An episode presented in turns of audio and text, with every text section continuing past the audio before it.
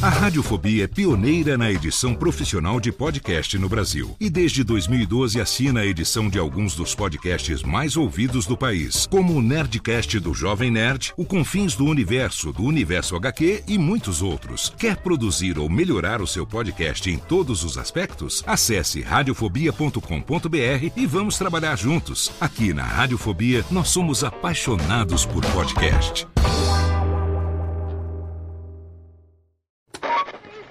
20 horas e 25 Sim, senhoras e senhores, está começando a partir de agora o primeiro Radiofobia. Hoje totalmente fenomenal, um programa especialíssimo apresentando pra você. Radiofobia, senhoras e senhores! Incrível, espetacular, nunca antes da história das internets se imaginaria. Mais uma edição do Radiofobia, sim! Eu quero mais palmas hoje, não? Quero muito mais palmas, porque hoje... Está no ar o Radiofobia. Desde 2009, trazendo para o podcast o melhor clima do rádio ao vivo.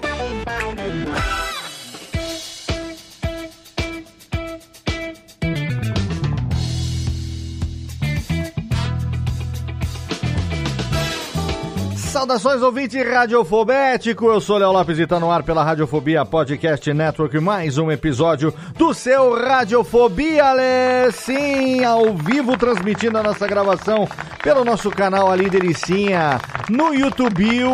E você que tá ouvindo também no feed da Radiofobia Podcast Network. Lá você ouve todos os nossos podcasts. A gente tá aqui hoje no primeiro programa Radiofobia 351, o primeiro episódio dessa série de comemoração agora esse ano que nós começamos, abrindo oficialmente os trabalhos do 15º ano dessa bodega. Eu quero mais, cadê criançada? Aqui, ó. É, eu quero muito mais palminhas, porque esse ano, nossa, exagero também, Rubens Jorge, exa- exagero. Esse ano a gente prometeu que vai trazer muito convidado, muita gente especial, e o convidado de hoje é o primeiro desses convidados especiais, que há muito tempo, eu, ó, ele é testemunha, vamos contar já já a história de quanto tempo faz que a gente está tentando fazer essa gravação acontecer, e pra gente conversar com ele hoje eu tenho aqui, diretamente de São Bernardo do Campo, pai das gêmeas, Thiago Fujiwara. Fala, Ti! E aí, Léo? Boa noite, tudo bom? Tudo bem? E aí, as meninas? As meninas são curiosas, hein, Ti? Essa eu sei, hein?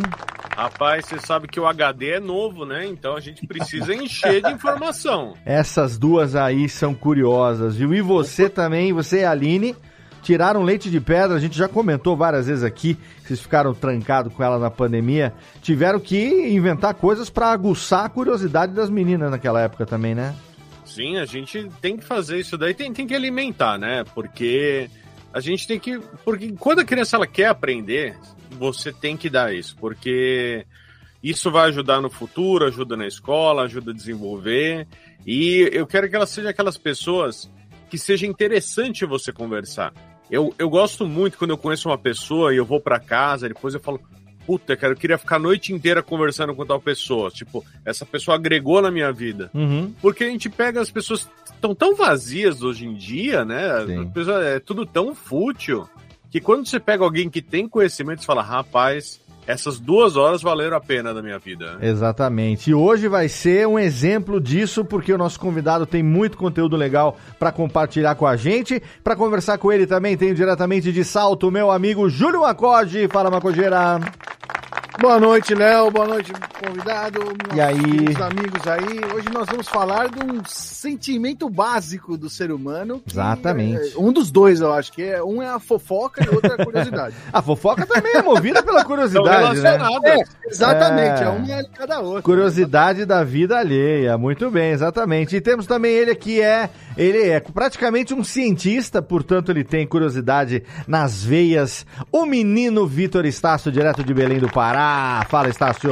Olá a todos, olá a todos. Eu tô aqui hoje para para ver se é respondida aquela grande questão de que a curiosidade matou o gato. Como tenho nove gatos, eu acho que hoje é o dia que eu vou ter essa resposta.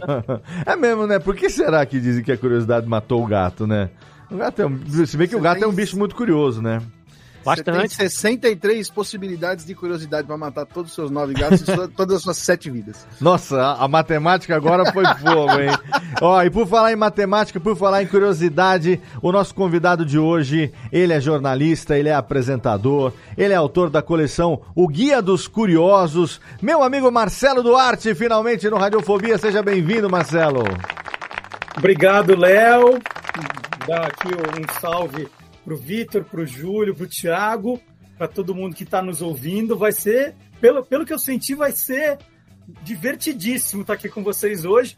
E eu tô, eu não, eu acho que eu não vim bem vestido para a comemoração. Eu não sabia que eu ia começar com a comemoração dos 15 anos. É, exatamente. Tinha mandado um traje melhor aqui, viu? A gente no último episódio celebrou 14 anos e abriu oficialmente agora, vai ser um ano inteiro de festa, trazendo pessoas como você, especialíssimas para conversar aqui com a gente. Tem muito conteúdo, tem muita curiosidade. Eu ouço lá desde a época do Você é Curioso, lá na, na, na, Bande, na Rádio Bandeirantes AM. Tinha também o, como é que chamava? O É Brasil que não acaba mais com minha amiga Maiara Bastianello e os desafiozinhos de sábado de manhã. Eu lembro muito disso daí e a gente tem muita história pra contar. Então segura aí, a gente vai, você que tá no feed, a gente vai pro nosso bloco de recado rapidinho e pra quem tá no YouTube, nem perde tempo, nem sai daí, porque a gente já já volta. Radiofobia hoje com o Marcelo Duarte. Não sai daí que hoje tá curiosíssimo.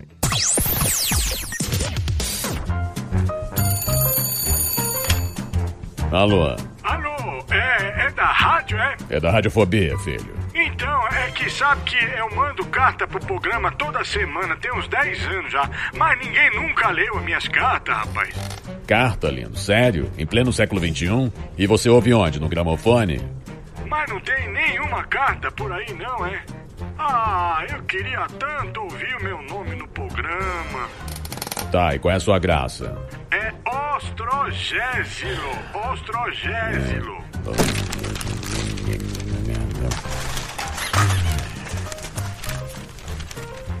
Achei sua carta, mas vamos te chamar de Totô, tá?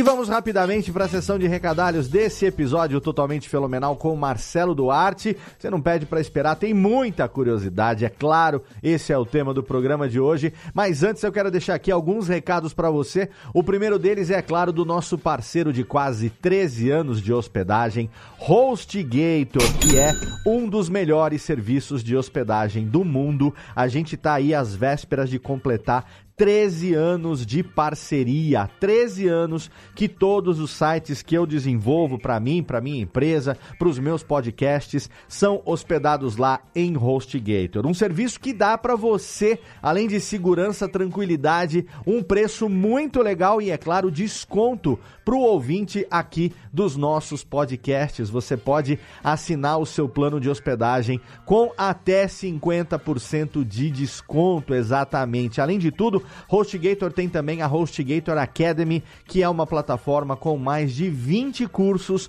para ajudar pessoas como você nas suas jornadas digitais. Então, se você quiser conhecer a HostGator Academy, é só você acessar hostgator.com.br barra Academy. E para você garantir até 50% de desconto no seu plano de hospedagem de servidor dedicado, VPS, compartilhado, não importa, tem para todos os tamanhos de projeto, para todas as necessidades. É muito fácil, é só você acessar o nosso site radiofobia.com.br barra podcast. Vai lá no rodapé da página, tem um banner escrito hospedado por HostGator, ou então na postagem individual de qualquer episódio, tem lá um super banner com o mascote da HostGator, o Snap, aquele jacarezinho simpático. É só você clicar nesse banner, você vai ser direcionado para nossa página de parceiro e vai garantir até 50% de desconto no seu plano de hospedagem em HostGator.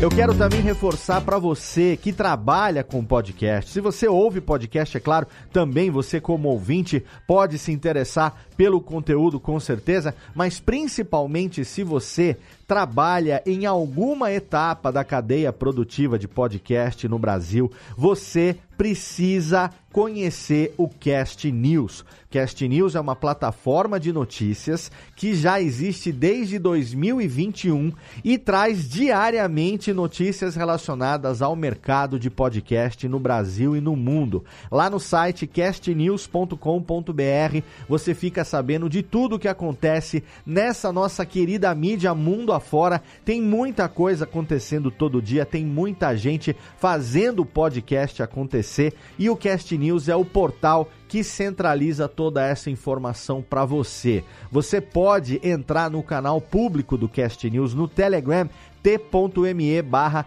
castnews br e ali você vai receber todo dia, à medida que as notícias novas são publicadas no portal, você recebe o link direto ali no seu Telegram, ou seja, você fica sabendo antes de todo mundo tudo o que está acontecendo no mercado mundial de podcasts. Além disso, também lá no nosso portal em castnews.com.br, você pode se inscrever na newsletter semanal. Toda segunda-feira pela manhã você recebe no seu e-mail uma newsletter com o resumo do que foi notícia na última semana. E é claro, tem agora também o um novo projeto do Cast News, uma produção conjunta do Bicho de Goiaba Podcasts, a empresa do meu sócio Renato Bom Tempo, e também da Radiofobia Podcast Multimídia, a minha empresa, produzindo o podcast semanal do Cast News. Um programa que tem ali, em média, 15 minutos. Ele é publicado toda segunda-feira, às 7 horas da manhã, no agregador de podcast da sua preferência e traz também um resumo das principais notícias para você poder ouvir e ficar por dentro de tudo que acontece no mercado mundial de podcasts. Então, se você não conhece ainda, entra agora lá no portal, assina a newsletter, assina também o feed do podcast no seu agregador preferido e fique por dentro de tudo que acontece no mundo do podcast com o Cast News. E essa semana tem também a minha participação no podcast dos amigos. Eu fui convidado pelo meu amigo escritor podcaster Lucas Mota, junto com a sua colega Ana Raíssa Guedes, para participar do episódio número 167 do podcast Suposta Leitura o podcast que o Lucas e a Ana produzem a cada duas semanas e ali você tem papo sobre livro, você tem análise de livros, recomendações, notícias também e, é claro, muita curiosidade sobre o universo da literatura. E aí, eles me convidaram para falar sobre um livro que marcou a minha vida. Eu podia escolher o livro que eu quisesse. Eles leram também o livro, eu também li de novo o livro e a gente gravou um episódio falando sobre E Não Sobrou Nenhum nenhum. E não sobrou nenhum é o título atual do livro da Agatha Christie, A Dama do Crime, a escritora mais vendida de todos os tempos depois da Bíblia, que ficou muito conhecido através do seu nome de publicação original. Lá em 1976, ele foi publicado aqui no Brasil como O Caso dos Dez Negrinhos um livro que conta a história de 10 pessoas que ficam presas em uma ilha e aí uma a uma começa a morrer, seguindo a história de uma cantiga infantil que conta como cada um dos negrinhos, depois dos índiozinhos e agora dos soldadinhos nessa nova adaptação, adaptação mais correta para os tempos agora que a gente vive, corrigindo essa coisa cultural lá da Inglaterra da década de 30. Afinal, o livro foi publicado originalmente em 1939, então agora você encontra ele como E Não Sobrou Nenhum. Um livro também que influenciou não só muitas adaptações, como também muitas outras obras que bebem nessa fonte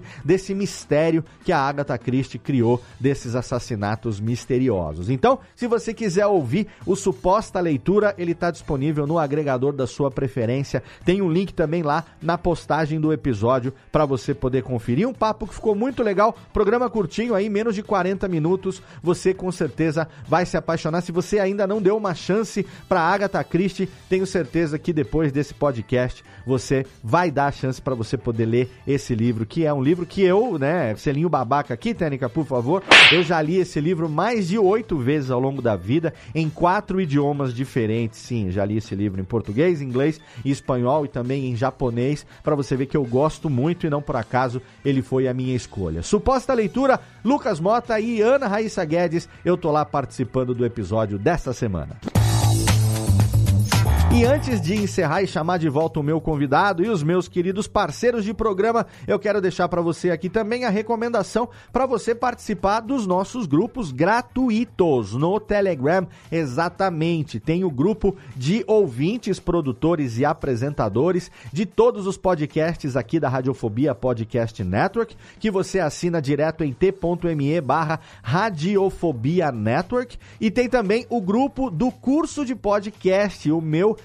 canal no YouTube também, o meu programa de produção de podcasts. Tem um grupo lá com muitos produtores que trocam ideia, um grupo extremamente ativo, com muita ajuda ali entre os participantes, para você que também produz podcast. Então, t.me barra o curso de podcast é o link para você fazer parte do grupo do curso de podcast lá no Telegram. Tanto o grupo do curso de podcast quanto o grupo da Radiofobia Podcast Network são de grátis. Você tem contato com muita gente bacana da Podosfera, outros produtores de outros podcasts conhecidos, amigos, queridos e ouvintes, além, é claro, dos maluquetes que fazem parte dos programas aqui da casa. Então, entra lá para você ter contato direto com a gente no dia a dia. Agora a técnica roda a vinhetinha, chama de volta os meus amigos e Marcelo Duarte, porque hoje é dia de matar as nossas curiosidades, conhecendo a história desse cara que tem um currículo muito bacana. Você vai saber tudo a partir de agora, além, é claro, do Guia dos Curiosos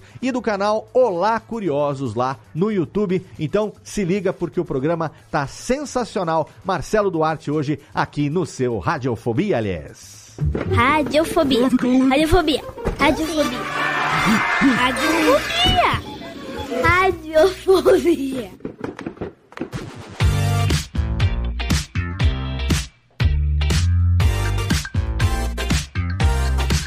Estamos de volta, Alê! Estamos de volta com Radiofobia, hoje com Marcelo Duarte, diretamente do Guia dos Curiosos. E olha só, eu não sabia, eu fui estudar um pouco melhor a respeito, por mais que eu acompanhe o Marcelo já há alguns anos, é, eu descobri que, obviamente, que eu não sei metade ou hum, 90% do que esse cara já fez. Eu vou lançar a braba aqui para ele começar a contar um pouco da história dele como jornalista, porque ele já passou por algumas das principais revistas como redator também, né? Revistas do Brasil. É, meninos, vocês sabiam que o Marcelo Duarte, vocês vão pagar um pau agora, hein? Vocês sabiam que o Marcelo Duarte foi o criador da revista Ação Games? O quê? Não, você tá de brincadeira. Agora, agora sim fomos surpreendidos Fomos novamente. surpreendidos. Marcelo Duarte foi o criador da Ação Games. Ele já trabalhou na Peraí, próxima não, não, não, não. viagem, na Sexy, na Sete. Marcelo Desculpa, já fez um pouco de tudo. É, trabalhou na Playboy, na Veja São Paulo. Tô mentindo, Marcelo? Não, é tudo, é tudo verdade. Algumas trabalhei efetivamente, outras fui colaborador. Uhum. E a história da Ação Games é muito engraçada, Léo, porque eu, eu, eu dirigi uma revista que teve uma vida muito curta na Abril, chamada A Semana em Ação. Hum. Começou como São Paulo em Ação, que era uma revista só para a cidade de São Paulo. Aí ela ampliou para o Brasil, para Semana em Ação. E aí, nesse período, eu fui jantar na casa da, da Carla Pernambuco, né, que é uma, é, era jornalista e virou uma chefe renomada em São Paulo. E eu cheguei na casa dela, o marido, o Nando Buco, que é um Hum. tremendo fotógrafo, estava lá brincando com o Nintendo, né? E numa época que pouca gente ainda falava em videogame. E aí ele como estava jogando lá um jogo do Super Mario, eu nem lembro direito. E aí ele falou: "Senta aqui, eu vou te ensinar". E a gente jogando. Falei: "Gente, que demais. Onde você comprou isso?" Aí ele falou: "Ah, foi numa loja na Santa Ifigênia, assim, assim, assim". Eu lembro que no dia seguinte eu fui comprar um daquele para mim, né? Pra- porque eu, eu curti demais. E aí eu, eu como diretor da, da Semana em Ação e, e, e por isso que é Ação Games, né? Semana em Ação. Uhum. É, eu comentei dentro da editora Abril que é, esse negócio de game estava crescendo, que talvez valesse a pena a gente começar uma revista. Mas era para ser só uma edição especial da, da Semana em Ação. A gente ia lançar um número especial para ver o que acontecia. Uhum. Então, nós fizemos um, um, um, número zero, né, um número. Lá nem tinha número, uma edição especial.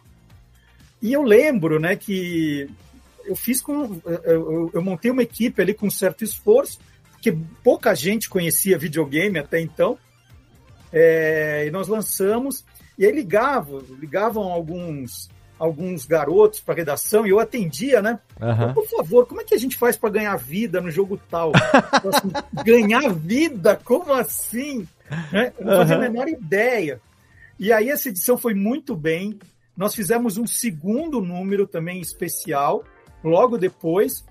Aí a editora Abril sacou que, ó, esse negócio é, é interessante. Você descobriu um um, nicho aí, aí, é. Uhum. Vai virar revista, nós vamos fazer. E aí, na hora, eu lembrei de uma amiga de faculdade que estava nesse fazendo, trabalhando em tecnologia, que foi a Regina Gianetti. Falei, Regina, você precisa me ajudar, porque eu não entendo nada disso. Estou fazendo ali, ó. É, aquele, sabe aquele voo que tem muita nuvem, você não sabe direito o que está da tua frente? Aí a Regina sumiu Logo depois o título passou para editora Azul uhum. e aí seguiu, né? Mas... E aí virou história na vida, inclusive Sim. de nós que estamos aqui hoje, quer dizer. A, a, primeira, inclusive, foi com uma capa do Super Mario, o Mario sentado em cima do Yoshi. A, a primeira, não, a primeira especial era uma Tartarugas Ninja. Uma, ah, Tartarugas uma Tartaruga verdade. Ninja com fundo azul. Caraca. Preciso deixar um pedido, preciso deixar um pedido aqui. O quê? Que é já deixar marcado um próximo programa pra gente falar só de ação games. Ah, tem que ser. A gente Mas pode... tudo, tudo. Eu já falei toda a minha parte agora. Nossa, isso daí despertava na gente. Porque você fala, meu, existe alguém que trabalha é jogando isso. videogame, né? Uhum. E eu achava muito Eu fazia, era leitor que eu mandava mandava foto dos jogos, porque tinha aquela sessão que você colocava os seus recordes. E mandava carta, né? Sim, ainda falava, olha, você tem que apagar a luz, foca o negócio. Então, tipo, tirava uma foto. Explica pro ouvinte puto. o que, é uma carta, Thiago. uma carta é tipo um e-mail impresso, só que sem impressora. É feito na mão. E, e, explica também o que é uma foto que não é digital. É.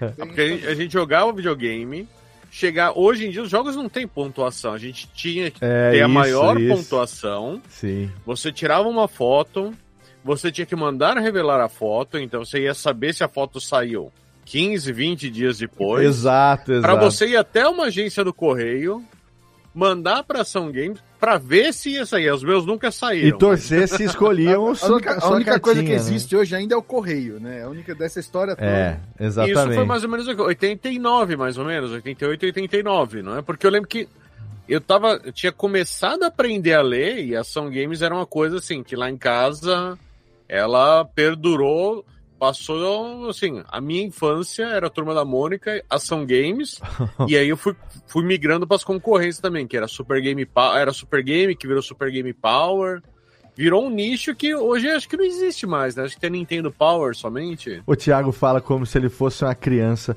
O Marcelo tá editando a Ação Games e ele me diz: Eu tinha acabado de aprender a ler. Ai, se ferrar, Thiago. Você tá. Mas... A, a, minha memória que foi desbloqueada aqui foi do. Foi do de como desbloquear a fase do, do Reptil, né? Do Reptile no Mortal Kombat 1. Ah, que era embaixo sim, da ponte. Sim, sim. Mas ó, a sorte de vocês é que o Marcelo Marcelo se formou jovem. Porque é. ele se formou lá, no, você se formou no, pelo ECA, né? Da USP, né? Escola, jornalismo em 85, então você tinha o quê? 20 anos, 21 anos, né? 20 anos de idade.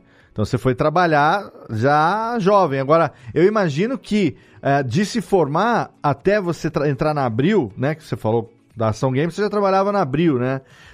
Como que foi esse processo? Você estagiou lá antes? Jornalismo sempre foi uma, uma, uma, pegada tua, sempre foi o cara de escrever. Como, como que, que isso entrou na sua vida? Assim? Por que esse caminho desde cedo? Bom, eu, eu acho que eu, eu tive poucas dúvidas que eu ia fazer jornalismo, gostava muito de escrever. Uhum. De criança, às vezes eu falava assim que eu queria ser piloto de avião, mas na verdade era o meu desejo de viajar, né? Numa época também que viajar de avião era uma coisa para pouca Pra gente. poucos, né? Era um Sim. sonho um pouco distante, muito distante Uhum. das pessoas. Tanto é que eu lembro quando os meus avós foram fazer uma viagem para a Europa, a família toda foi no aeroporto, porque era um acontecimento. Era um acontecimento, né? E, e aí eu falava assim, não, o, qual, o que, que eu posso seguir na, na vida para viajar muito? Então, na minha cabeça de criança, era ser piloto de avião. Uhum. Mas logo eu descobri, meu pai tinha uma prima, já falecida, né, que era uma jornalista muito conhecida, e ela, é, meu pai é, coleciona cartões postais, que é outra coisa que também a gente vai ter que explicar o que é. pois é. E ela, e ela mandava cartões postais dos lugares em que ela ia a trabalho. Então ele recebia cartão postal da Alemanha, do Japão, do Nepal, da Tailândia. Fala assim, gente, ela viaja o mundo inteiro e ela escreve, né? E era o que eu gostava. Eu tinha, eu tenho cadernos guardados da minha infância. Olha lá que bacana. Cara, que legal. Eu tenho, eu tenho de- desses também. E aí eu falo, não, eu vou, eu vou ser jornalista igual ela. Então, assim, já criança eu, eu já sabia que queria fazer o jornalismo. ah, que bacana. E eu tinha uma, uma- um hábito também muito forte de ficar mandando cartas para os lugares, é, oferecendo trabalhos meus. Uhum. Então, graças a isso, eu consegui fazer roteiros para o TV Tutti Frutti, do Eli Barbosa. Caraca. Eu quase emplaquei aos 18 anos um texto para o seriado Mário Fofoca, da TV Globo. Mamá Mário Fofoca! Isso aqui é super-herói nacional. Exatamente. Cara, que saudade! E aí eu, eu mandava Muito para bom. revista Pla- eu mandava para a revista Placar textos meus, é, porque eu queria trabalhar na revista Placar. Eu tinha, Sim.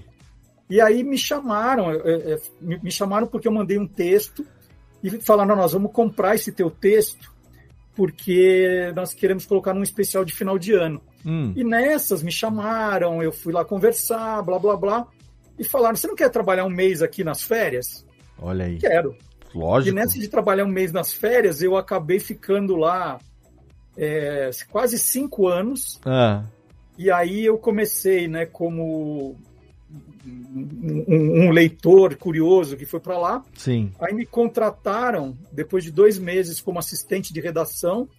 Aí quando eu me formei, eu pude ser contratado como repórter. Aí virei repórter especial, editor, editor especial e redator-chefe. Aí eu saio da, da Placar depois de ter feito tudo isso, só faltava virar diretor de redação. Mas o diretor de redação era o Juca Kifuri, eu achava que eu jamais seria Aham. no lugar dele. Que legal. Aí, aí eu fui para Playboy, trabalhei dois anos na Playboy como redator-chefe. Tive, aí tive uma passagem pela Veja São Paulo. Uhum. Aí eu volto para a revista Placar para ser diretor, que era a única coisa que eu não tinha sido da Placar, porque o Juca era o diretor de grupo, ele deixou de ser só o diretor de redação. Sim. E aí eu vou para Placar para implementar aquele projeto que tem gente que ama e tem gente que odeia, que era o Placar, é, Placar Futebol Sexy Rock and Roll. E aí eu fiquei Caraca. quatro anos nesse projeto. E aí quando eu saí da Placar, eu saí da Editora Abril e aí fui tocar o- a minha vida, os meus negócios. Caraca, eu me lembro que meu pai, meu pai era assinante da Placar, né? Meu pai é corintiano, é, inveterado, e ele colecionava, ele era assinante, tinha um cantinho dele lá, pilhas e pilhas e pilhas, né? Porque Placar era uma revista semanal, né? Semanal. Então, cara, é, haja conteúdo pra fazer. É, e você também, é, uma outra coisa que eu não sabia também, é, a, a seu respeito, é da, da- dessa tua paixão pelo futebol, né? Porque você acabou também, é, pelos esportes em geral, mas principalmente futebol, que você é, trabalhou na SPN, você tem no seu currículo a cobertura de quatro Copas do Mundo e dois Pan-Americanos, né? Então, conto- quero entender um pouco também dessa tua relação com, com o esporte, porque isso foi pós da Editora Abril que você teve essa, essa atuação na SPN ou teve alguma coisa em paralelo? Não, foi, foi depois. Eu trabalhei, então, é, na soma geral, eu trabalhei oito anos na revista Pla- Placar, né? Em Certo. dois momentos diferentes. Uhum. Então, assim, eu sempre fui muito ligado a esportes. É, pela, pela Placar, eu cobri uma Copa do Mundo de 98 lá na França Uhum. e cobri é, dois Jogos Olímpicos pela revista Placar. Eu cobri ah, de, 90, e de 88 em Seul e 96 em Atlanta. Caraca. E então eu, eu, eu tinha, eu, eu sempre estudei muito sobre Copa, sobre é, Olimpíada, eu tinha esse conhecimento. Uhum. E aí foi curioso, porque aí, quando eu saí da editora Abril, uma editora pequena, que eu nem gosto de lembrar muito o nome, me chamou para fazer a revista dos Curiosos. Hum. E aí eu fiz uma edição especial sobre Copa do Mundo e levei para divulgar o meu trabalho, para divulgar a revista, levei na redação da ESPN. E o José Trajano, na época, apresentava um programa que era dentro da redação. Aham. E eu estava ali, meio que levei a revista tal, e de repente eu participei do programa. Que legal. E aí ele, ele né, estava com a revista na mão, e era uma revista bem bacana, de curiosidades. E ele falava assim: Não, me conta essa história, me conta essa outra, e eu ia contando. Terminou o programa, ele, ele adorou a minha participação. Aí ele falou assim: Olha, a ESPN não tem os direitos para transmitir a Copa Japão e Coreia. Uhum. E nós vamos fazer uma série de programas para colocar em horários em que não tenha os jogos, né? Você toparia participar? Eu pensei num programa que é Loucos por Copa, é uma mesa redonda, tal, Sim. mas que não é para falar dos jogos atuais, é para lembrar de histórias e curiosidades como você fez. Aí topei, né? Era era para ficar um mês lá na ESPN. Era, era um programa que ia ao ar sábado na hora do almoço, eram cinco programas. Aí eu assinei um contrato para ficar cinco programas. E eu achei que eu, eu mandei bem nesses programas. Assim, o programa Aham. foi muito legal. Era uma equipe bacana. Tinha o, o- o Paulo Vinícius Coelho, né, o PVC, é, o Roberto Assaf, Que o legal. Cláudio Arregui, eram jornalistas muito legais, assim. Sim. E quem comandava era a Adriana Saldanha, que foi muito legal comigo, porque era a minha primeira experiência televisiva, né? Aham. E aí terminou o Loucos por, por Copa, a ESPN fez uma pesquisa, pegou todos os programas que eles apresentaram durante a Copa de 2002, perguntando para o público se algum deveria ser mantido na grade. Uhum. E o Loucos foi o, o, o, o grande ganhador. Ah, que legal. Aí mudou para Loucos por futebol, e eu fiquei é, 12 anos no ar com esse programa, né? Foi de 2002 a 2014.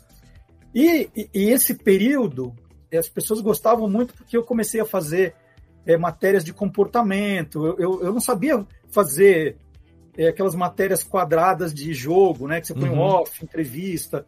Eu gostava de fazer aquelas matérias mais participativas, mais curiosas, mais engraçadas, procurando é, personagens mais legais.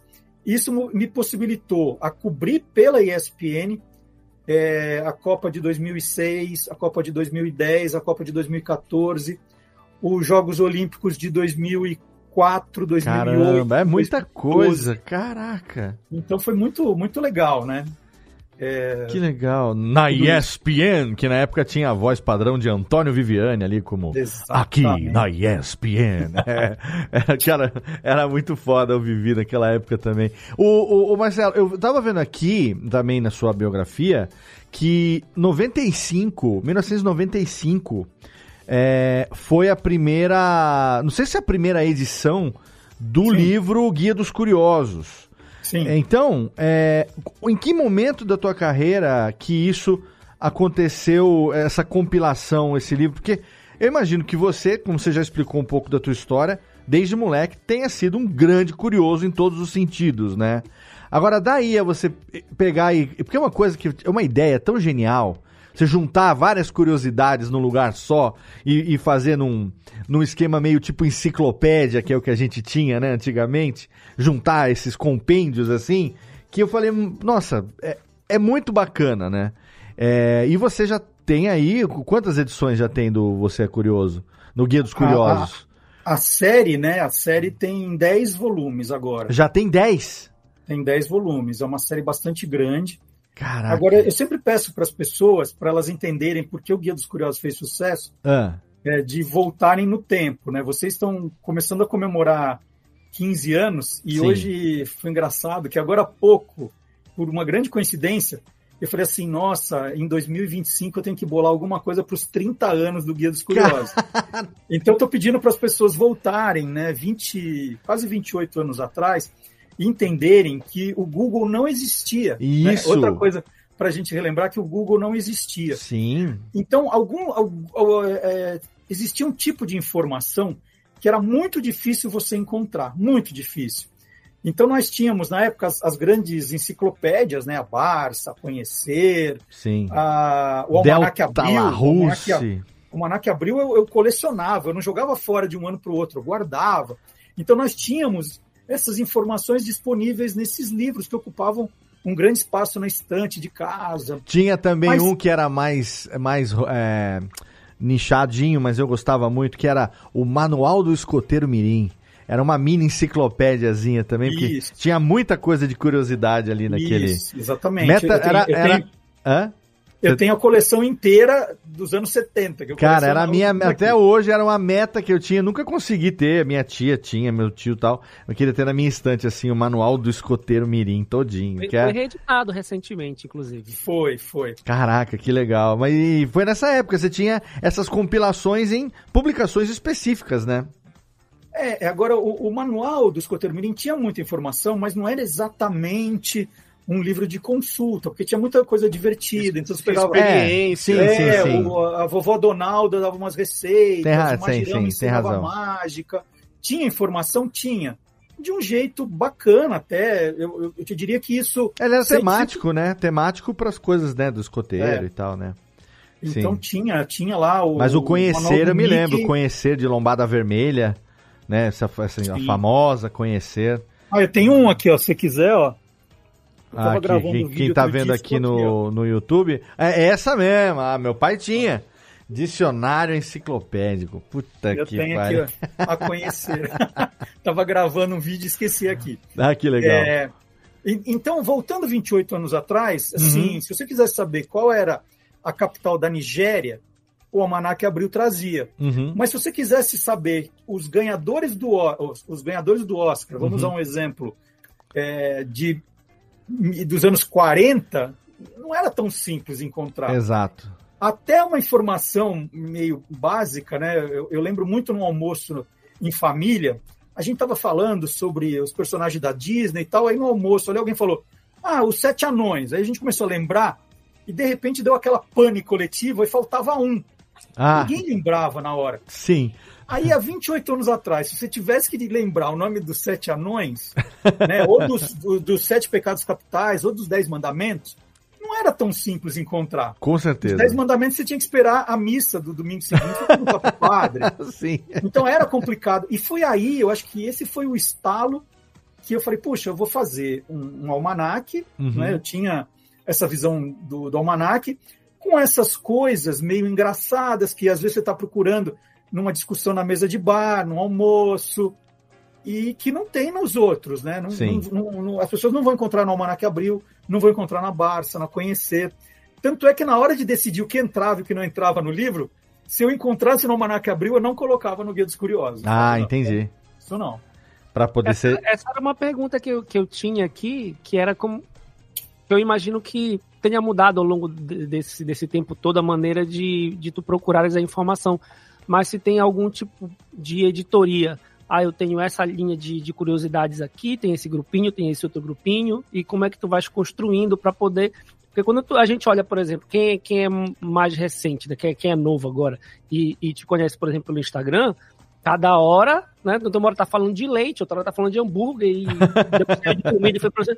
Então vai ter uma variedade muito grande. Mas se na hora que tu vais pesquisar tem editorias meio que formatadas na tua cabeça.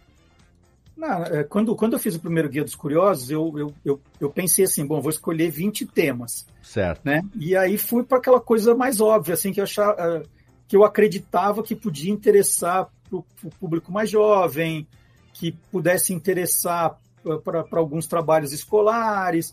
Então fui animais, é, história, geografia, né? Fui colocando é, astronomia, fui colocando assim.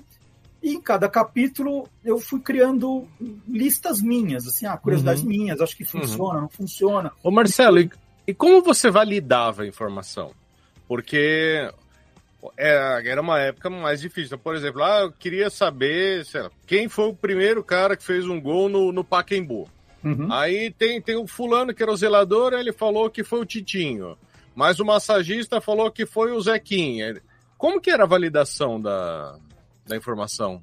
É, cada capítulo, e, e eu trago a lista no final do livro, tinha um consultor é, que era alguma autoridade naquele tema que pudesse ler e avaliar para mim o que estava certo, o que não estava, o que precisava ser corrigido. Ah, que legal. Então, todos os livros eu sempre procurei é, alguém relacionado àquele tema que pudesse validar uhum. as informações. E, e, os nomes dessas pessoas sempre apareceram no livro. E isso me possibilitou também a, a fazer um, um banco de, de especialistas para me ajudar sempre que um tema mais difícil aparece. Então, por exemplo, hoje muitos são amigos mesmo, assim, mas falava assim, poxa, se eu preciso de uma informação sobre desenho animado japonês, ah, então tem essa pessoa. Ah, uhum. eu preciso de informação sobre nutrição, então tem aquela pessoa. Uhum. Posso até contar um caso que é muito legal, uhum. que no Guia dos Curiosos Brasil, que foi o quarto da coleção, eu, eu queria, né, eu, eu encontrava em tudo que era revista, aquela tabela de calorias de pratos de fast food. Certo. Então, toda revista que falava sobre calorias punha lá. Quantas calorias tem o cachorro quente, a pizza, o bolo de chocolate, o hambúrguer, né? Todos. Uhum. Então, aí eu, eu sempre pensava em alguma coisa que fosse diferente, né? Essa era, o meu conceito.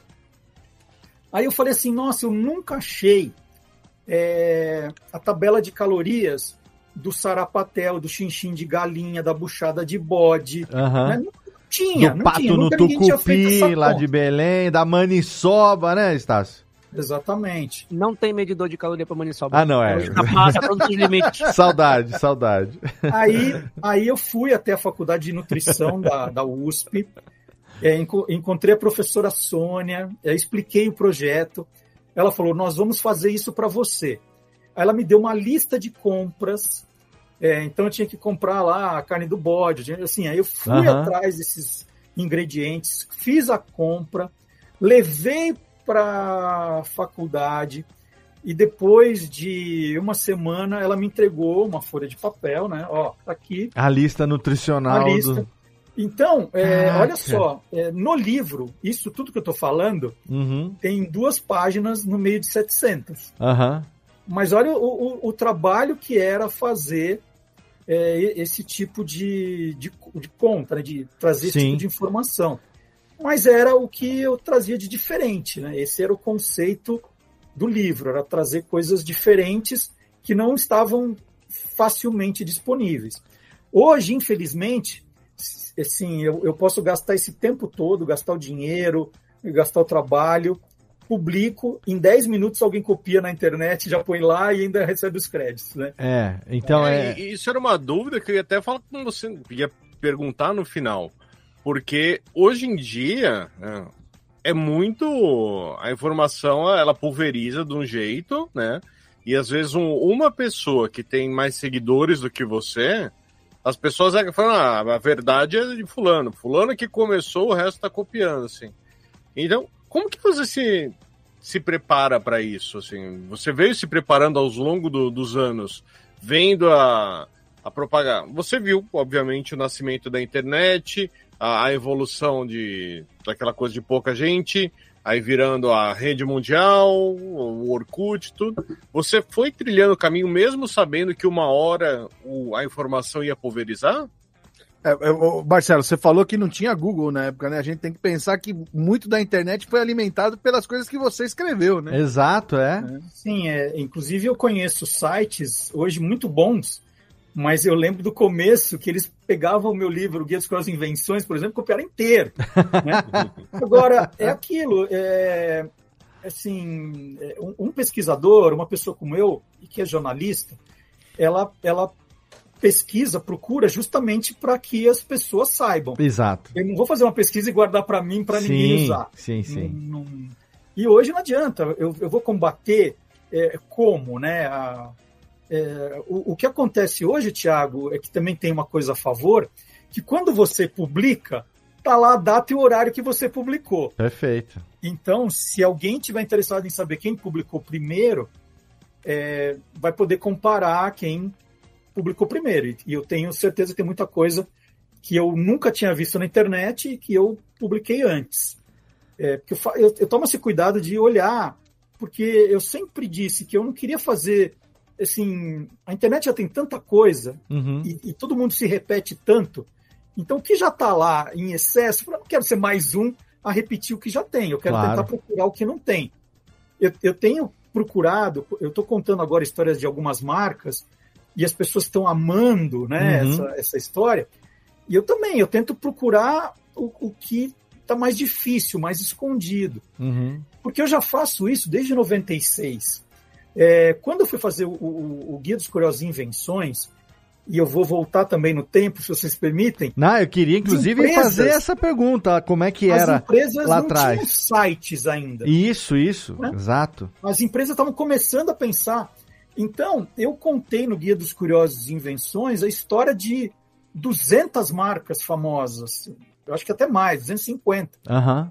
Mas assim, ligando para a empresa, pedindo para falar, entrevistando, né? Era uma coisa muito difícil. Eu queria saber porque o sabão em pó Omo tinha esse nome, né? Uhum. Porque todo mundo ouvia piada, ah, Omo, Omo, Omo, né? Falei, Não, deve ter uma, alguma coisa, deve ter uma explicação. Isso em 96, gente.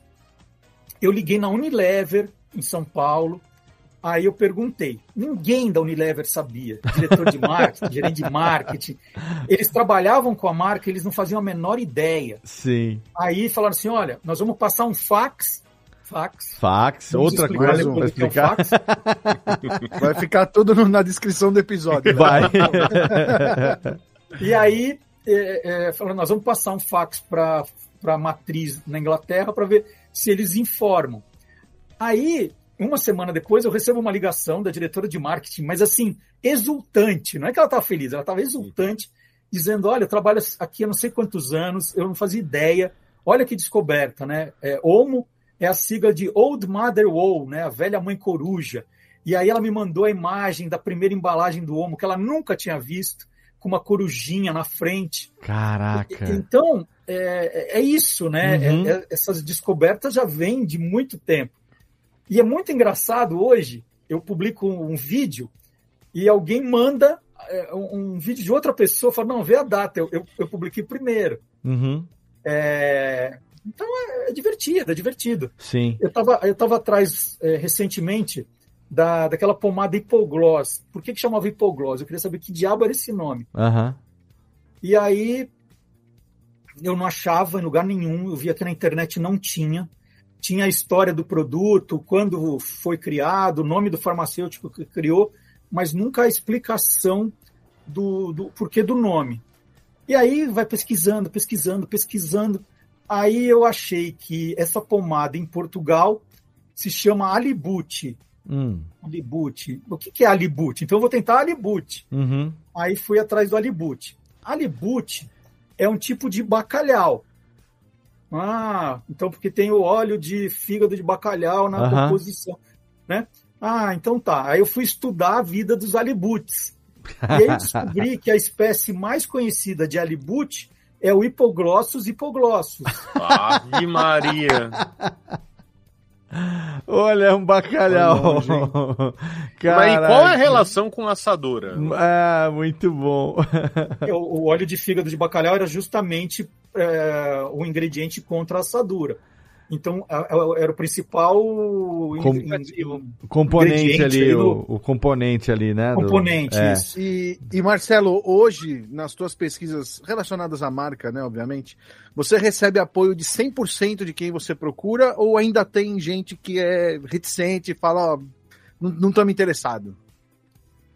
Ah, tem, tem em- empresas que às vezes eles não é, mudou tanto de dono e tal que a Uhum. história se perdeu. Né? E eu respeito, porque a história sempre se deu pouca importância. Sim. Agora, tem pessoas maravilhosas que me ajudam. Tem uma empresa, agora eu não vou dizer qual é a marca, porque eu não, eu não fiz o vídeo ainda, Aham, claro. mas a empresa, eu levantei uma questão lá do nome, e era um caso parecido, porque nunca ninguém tinha se perguntado, e eles estão muito empenhados em me ajudar. Isso é muito Que legal. Que legal, é. É, Um seguidor me pediu para eu contar a história do Bolinho Ana Maria. Quem era Hum. Ana Maria? Uhum. Falei, bom, Bolinho Ana Maria deve ser o, o nome de alguém da família, tal, né? Aham. E então eu comecei a pesquisar e achei no site da Puma que era a filha do, do dono lá, do, do criador da Puma. Era Aham. o nome de uma das filhas. Eu falei assim, poxa, pela idade, essa Ana Maria tá viva, então. Aham. Né? Na minha cabeça, eu falei, ela tá viva. Porque o bolinho é recente. Eu, né, fui, fui fazendo, eu falei, não, ela tá viva. Aí eu descobri que a família do, do, do- que era o dono da Puma Do antes seu de- Puma? Família do seu Puma? é. Família do seu Puma, Aham. ela ah, tinha. ah, eles começaram uma outra empresa, que era Bricobread. Hum. Então eu falei, bom, então eu vou ligar na Bricobread e vou pedir para falar com a Ana Maria. Aham. Aí liguei lá, né? Falei com um diretor, ele falou: olha, não tem Ana Maria. Né? As filhas, eh, ele teve cinco filhos, a única mulher era nome tal. Você não quer falar com a presidente, nossa CEO, que é uma das netas, Ana Paula? Quero. Gente, foi maravilhoso. Aí eu entrevistei a Ana Paula, que é a neta do seu Puma, Aham. E ela falou: não, não, não teve filha nenhuma. Essa história é outra. É, é, o meu avô e o meu pai né, trabalhavam juntos, eles foram para os Estados Unidos atrás de produtos para trazer para o Brasil. Né? Trouxeram rocambole Puma Uhum. e trouxeram um bolinho, que é esse Ana Maria, que é chamado nos Estados Unidos de Mary Ann. Então, é uma ah, receita Mary conhecida Ann. É um bolo famoso nos Estados Unidos, chama Mary Ann. Na hora de batizar, ah, Mary Ann, Ana Maria. Ana Maria. Muito Aí- bom. Podia ser Mariana, mas trocaram. É. pra- Bolinho Mariana. Marcelo, Ah, mas já muito teve bom. alguma, alguma, alguma história dessas, principalmente de empresas e tal, porque hoje em dia a gente tem as marcas contando muito suas histórias né, na internet e através do audiovisual e tal. Já aconteceu alguma vez de ter uma história oficial e na hora que tu vais pesquisar, eh, teve um, um passado meio escondido ali da história da empresa, assim, que tipo, assim, ah, vamos dar uma escondida nisso aqui, vamos criar uma outra história aqui para o público, né? Bom, aí tem uma história que é famosa, mas não fui eu que descobri. É. Mas é daquele sorvete de leto. Não sei se vocês lembram. Não. Que é o- surgiu o sorvete de leto, que foi um sucesso. E aí eles contavam uma história que o avô deles veio da Itália com uma receita secreta e não sei o quê. E aí uma revista, não lembro se é a revista Exame, foi pesquisar a história desse avô, ele nunca existiu. Caraca. Era aquele. É o storytelling, né? Que Sim. é, você, você conta uma história para vender, e aí a marca ficou super sem graça, tentando se justificar tal, mas assim, uma história totalmente inventada, não tinha. Não existia aquele avô, não existia tradição na família. Né? E Eu acho isso muito feio. É, muito, muito inventar, feio. inventar para efeito de marketing. Deixa eu, per- não. deixa eu perguntar um negócio aqui, Marcelo. É, eu queria fazer a emenda, porque assim, 95, publicação do primeiro Guia dos Curiosos.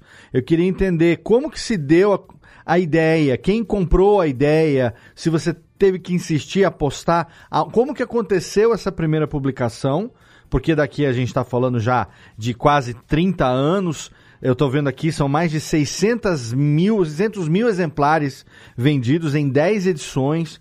Então, como que foi esse início dessa história lá? E aí, eu quero também fazer o gancho de como que você foi parar no rádio, né? Porque a gente já teve você começando na mídia impressa, a gente teve você na televisão, mas tem toda uma história aí lá na, na Rádio Bandeirantes, com o guia dos com Você é Curioso, né? Com É Brasil que não acaba mais. Então, antes de chegar no rádio, eu queria entender um pouco melhor desse.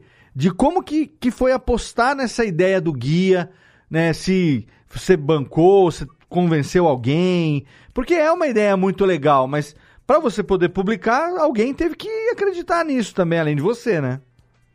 Então, e, e, falar do Guia dos Curiosos, justamente tem esse, esse link muito forte com a rádio. Então, é o momento de contar as duas histórias. Ah, legal. É, como eu contei, eu era o louco de mandar carta com as minhas ideias. Uhum.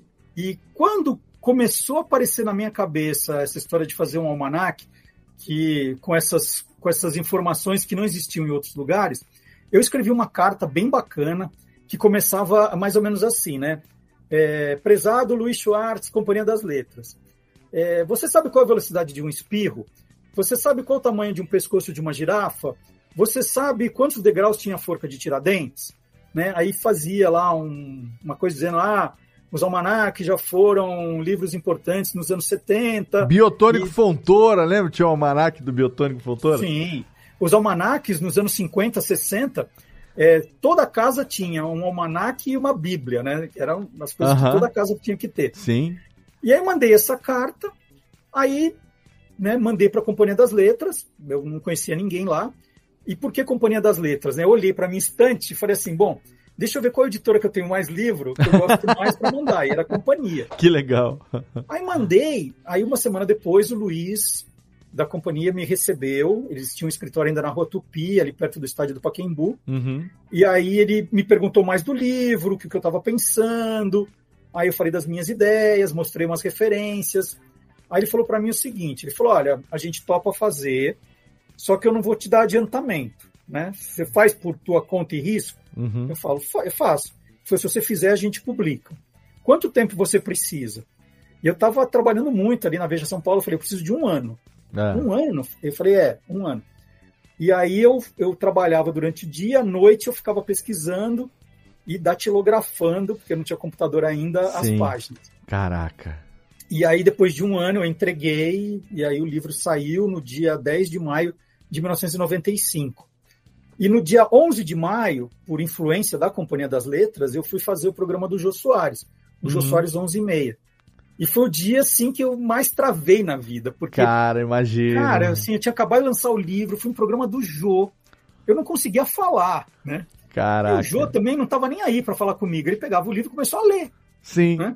E as pessoas se divertiam tal. De vez em quando ele fazia uma pergunta para mim e eu, é, e, ah, sim, né? E aí, assim, aconteceu um negócio na minha vida espetacular, porque naquele, naquela semana, o livro foi lançado, acho que numa quarta, no dia 10, no, na quinta eu fui no Jô, e naquele final de semana eu fui no shopping Iguatemi andar e ouvia as pessoas falando do meu livro. Eu, eu, via as pessoas na livraria comprando o livro, eu não estava acreditando. Cara, que legal. Aí, chega na semana seguinte, eu estava na lista dos mais vendidos. e depois de um mês, o livro era o primeiro na lista dos mais vendidos. Caramba. Então, assim, aí eu comecei a dar entrevista em tudo que era lugar, o livro começou a aparecer, as pessoas me pediam palestra, noite de autógrafo, comecei a viajar né, começou um movimento muito grande e o meu nome passou a ser ligado a curiosidades. Sim. Que aí eu já fiz o de esportes, já fiz o de invenções. E aí o, o meu nome estava muito em evidência. E o Marcelo Parada, da, da Rádio Bandeirantes, uhum. um dia me chamou e falou: Você não quer fazer um quadro aqui? Você vem, conta uma curiosidade, a gente tenta vender, põe uma vinheta, blá. Eu falei: Ah, tá bom, né? Sim. Porque eles me convidavam muito para participar daqueles programas é, de debate, né? Então eu ia muito na Rádio Bandeirantes e participava, aí ele, ele me, me propôs, eu aceitei. Aí eu fui um dia lá, eu escrevi umas curiosidades no papel, tal, fui lá. Aí era na hora do almoço, não tinha ninguém para me receber. Aí tinha um técnico lá que estava escalado para gravar comigo, ele estava com a maior má vontade do mundo. Eu nunca tinha feito. Aí, do tipo, ah, grava aí, né? E gravei, ficou horroroso. Né? Gravei, ficou horroroso e ah, não deu em nada. Né? Foi esse. Ficou ruim. E aí, nessas assim, aí eu falei, não, eu vou insistir com o Marcelo Parada, agora quem quer sou eu. Uhum. Aí falei, Parada, eu, eu tô com uma ideia de um programa, na verdade, não de, um, de um quadro. Eu queria fazer um programa. Ah, como você está imaginando? Tal. Aí ele me convidou para almoçar numa terça-feira. Uhum. A gente foi numa churrascaria é, perto da casa do Tiago, ali na Dr. Renato Paz de Barros. e aí eu mostrei a ideia, né? É, eu, eu, que dei o nome, você é curioso, ele adorou tal. Aí ele falou: Ah, adorei, começa sábado. Como começa sábado? Não é o que você quer? Então começa sábado. começa sábado. Falei, mas como assim? Eu nunca fiz. Não, é, a Silvânia Alves apresenta nesse horário então vou pedir para ela fazer com você, tudo bem? Falei, tudo bem. Aí imagina, né? Foi um negócio, assim, três dias depois eu estava estreando no rádio sem nunca ter feito rádio. Uhum. E, e, eu tinha ainda, eu era muito de texto ainda. Eu não era uma pessoa que fica falando esse monte de coisa sem parar aqui. Eu era uma pessoa de escrever, Sim. de editar. Aí eu estava muito nervoso, muito nervoso. eu, eu, eu, antes de apresentar o Você é Curioso, eu fui no, no programa Roda Viva uma vez, como entrevistador, e eu passei o programa inteiro e não fiz nenhuma pergunta, porque eu não consegui. aí, aí eu chego na Rádio Bandeirante de carro, né? Quem é que você portão, foi entrevistar no Roda Viva que você não entrevistou? O Carlos Miguel Aidar, presidente do São Paulo. eu tinha feito a capa da Vejinha com ele, Aham. então eu sabia tudo da vida dele, tudo. Aí a, o Roda Viva me chamou, né? Ele ia ser o entrevistado. Só que era o Roda Viva de outros tempos, em que não tinha o, o apresentador, ele não falava assim, agora é sua vez, Marcelo, agora é sua vez. Não, é vamos lá, Você gente. tinha que se impor, né? Então- tipo, Era loucura a Roda Viva É, aí eu, eu ia entrar, né? Eu tava esperando ele terminar a frase, eu ia fazer alguém, pá, fazia. é praticamente a gravação do podcast aqui. Quem falar mais rápido ganha a pergunta. Mais alto, mais rápido faz. Exatamente, é isso. As pessoas já entenderam o meu drama. E aí eu chego na Rádio Bandeirantes, né, de carro, para entrar no portão. Aí o segurança me para, fala: Bom dia, bom dia. Eu falei: Ah, eu vou. Ele falou: Onde o senhor vai? Eu falei: ah, vou na Rádio Bandeirantes. O senhor vai fazer o quê? Eu falei: Ah, eu sou apresentador de um programa novo. Ele falou: Que programa? Eu falei: Você é curioso? Ele falou: Não, não, eu tô cumprindo ordens. Eu tô cumprindo...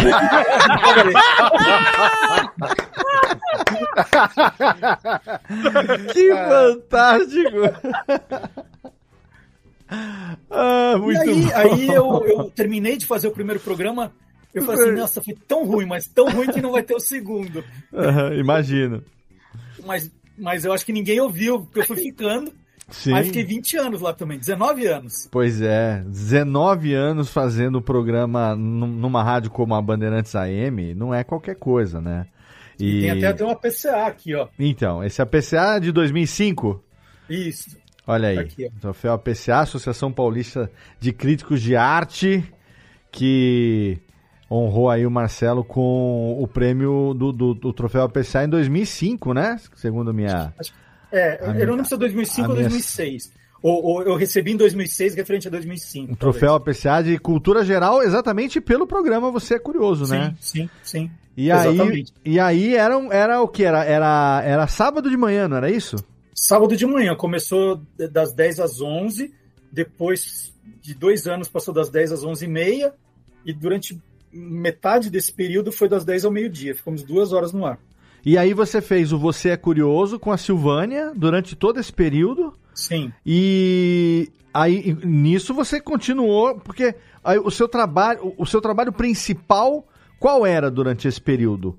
Era, era funcionário da Rádio Bandeirantes? Você era Não. editor autônomo? Você era jornalista freelancer ou trabalhava numa, numa editora?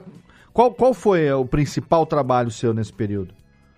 Quando eu saí da Editora Abril no final de 98, eu abri a minha própria editora, A Panda Books. a Panda Books, Certo. que era que no começo fazia, chegou a fazer alguma coisa de revista, mas só durante o primeiro ano. Aham. Depois ela passou a ser só livros. Então, assim, eu cuidava da editora, basicamente era o, era o que me sustentava, né? Que ainda me sustenta, Uhum. é a editora. Continuava como autor, então eu continuava escrevendo, produzindo e editando livros de terceiros. Certo. Então a editora foi crescendo. A editora hoje tem 23 anos, é, tem 700 livros já lançados, é uma editora de médio porte. Sim. Então eu, eu, eu escrevia, eu editava Uhum. e eu fazia, é, assim, graças ao Guia dos Curiosos, eu fazia muitos outros trabalhos. Fiquei 19 anos na Rádio Bandeirantes, depois 10 anos na Band News FM, Sim. fiquei 10 anos no Jornal da Tarde escrevendo uma coluna sobre curiosidades da cidade, que era o Curiosidade. É, trabalhei 12 anos na ESPN, eu trabalhava bastante nessa, nessa época. E então, assim, eu, eu não era funcionário da Bandeirantes, eu ia fazer os, eu, na Band News eu ia de quinta-feira, na Bandeirantes de sábado, né? Trabalhava um pouco em casa, eu que fazia os roteiros dos dois programas, é, fazia também a pauta, então eu que pensava no, no programa, mas eu não cuidava da produção exatamente. E hum, então foi um período de muito, muito trabalho. Sim. É, eu teve uma época que eu fazia é, jornal, TV, rádio, ainda o meu blog estava dentro do portal do IG, Uhum. né? Então, e ainda fazia editora. Era uma vidinha complicada. Corrida. O Você é Curioso era na Rádio Bandeirantes AM. E depois o É Brasil que não acaba mais foi, se eu não me engano, na Band News. Isso. Né? E... É, a, Band News, a Band News nasce lá é, dentro da, do grupo Bandeirantes. Uhum. E aí também me pediram algum projeto, aí eu comecei também com essa coisa do projeto de pílula, né? De fazer uma participação. E eu descobri que eu detesto isso. Assim, Pílulas. ah, é, eu acho, acho muito ruim, eu não gosto. Eu acho que é, você não consegue vender uma ideia completa, É. é um negócio que fica meio perdido na programação.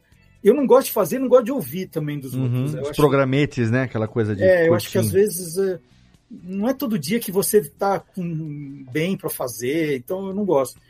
E aí também, com o tempo, eu comecei fazendo pílula na Band News FM, mas aí eu tive a oportunidade de apresentar o- um projeto do É Uhum. Brasil que não acaba mais. Eu desenhei o projeto e foi um programa que ficou 10 anos no ar, assim, foi Olha, foi uma das melhores coisas que eu já fiz na minha vida, foi o Brasil que não acaba mais.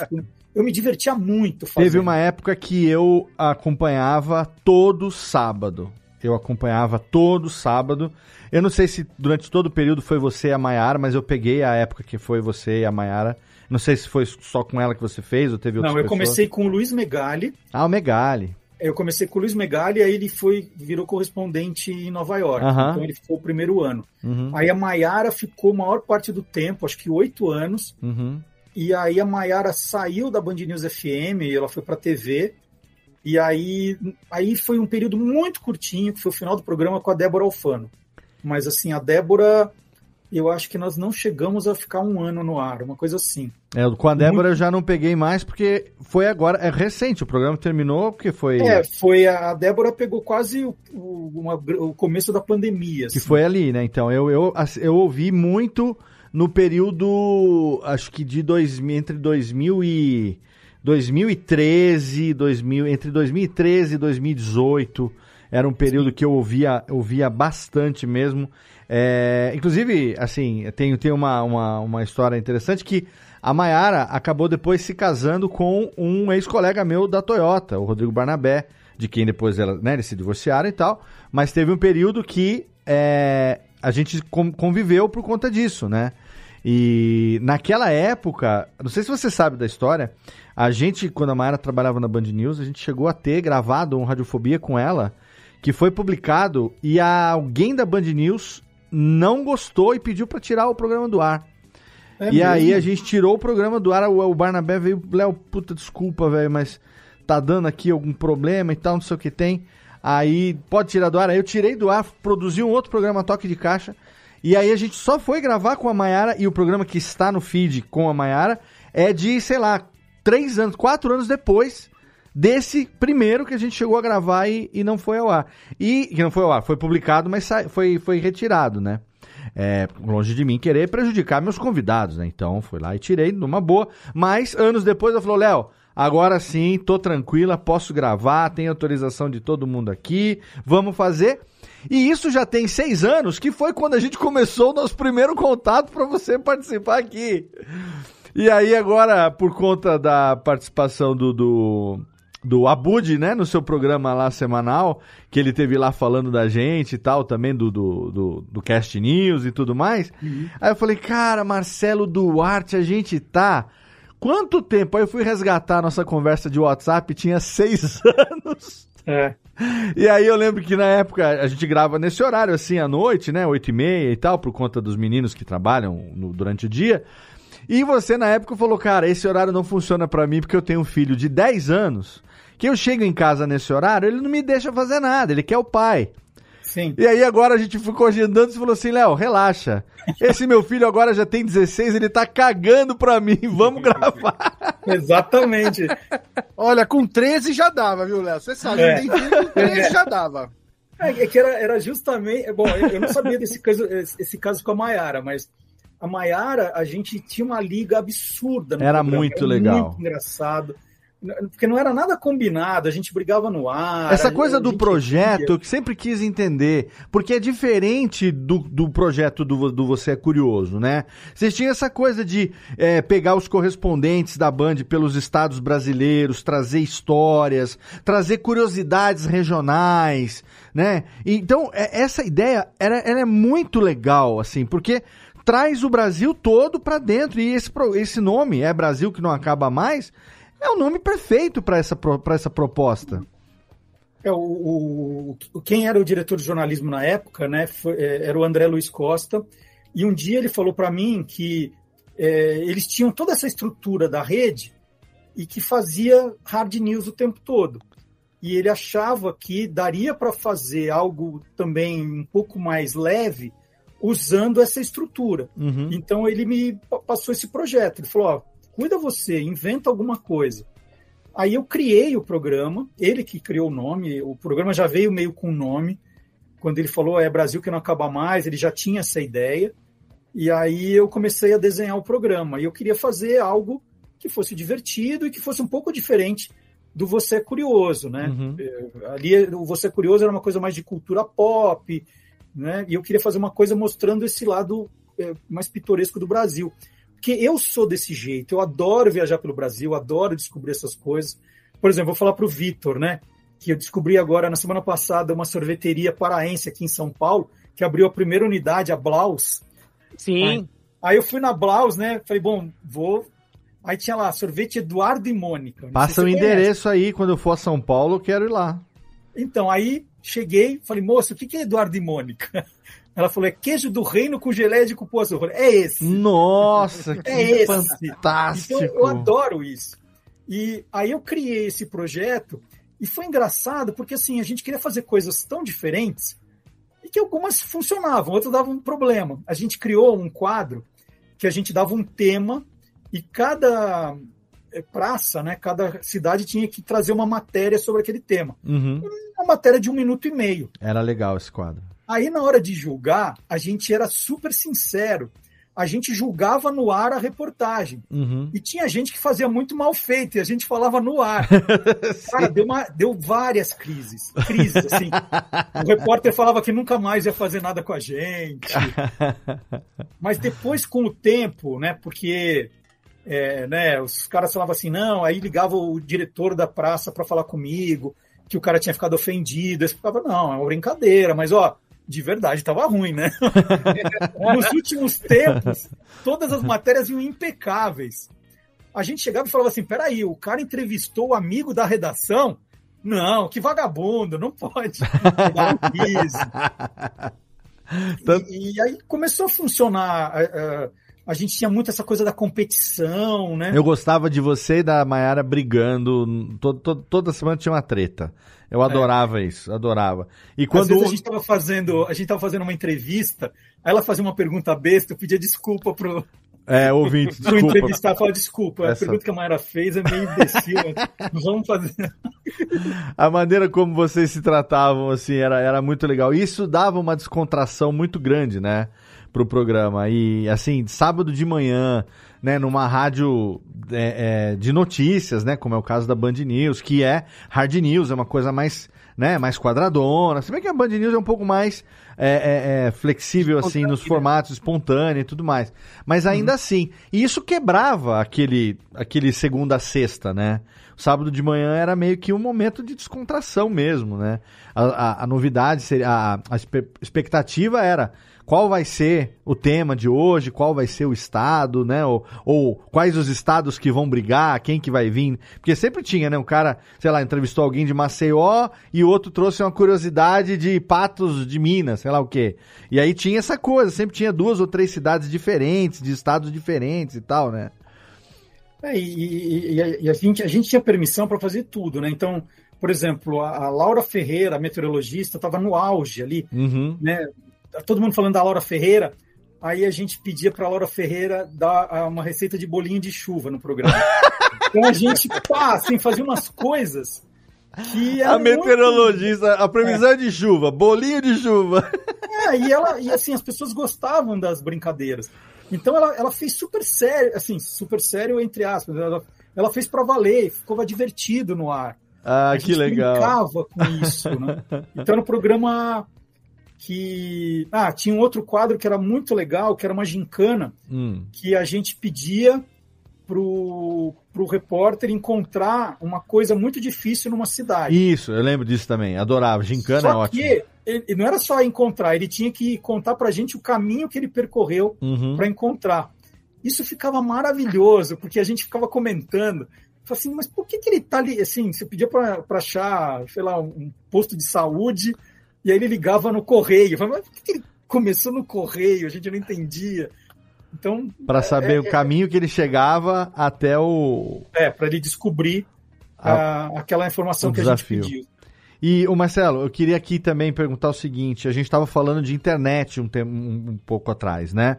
É, e aí eu quero entender agora também um pouco melhor essa transição, porque, é, enfim, você que passou por todas essas etapas e todas as mídias praticamente, teve uma fase que você estava fazendo tudo ao mesmo tempo, tudo em todo lugar ao mesmo tempo, como tá aí, né? O nosso querido filme aí que ganhou o Oscar.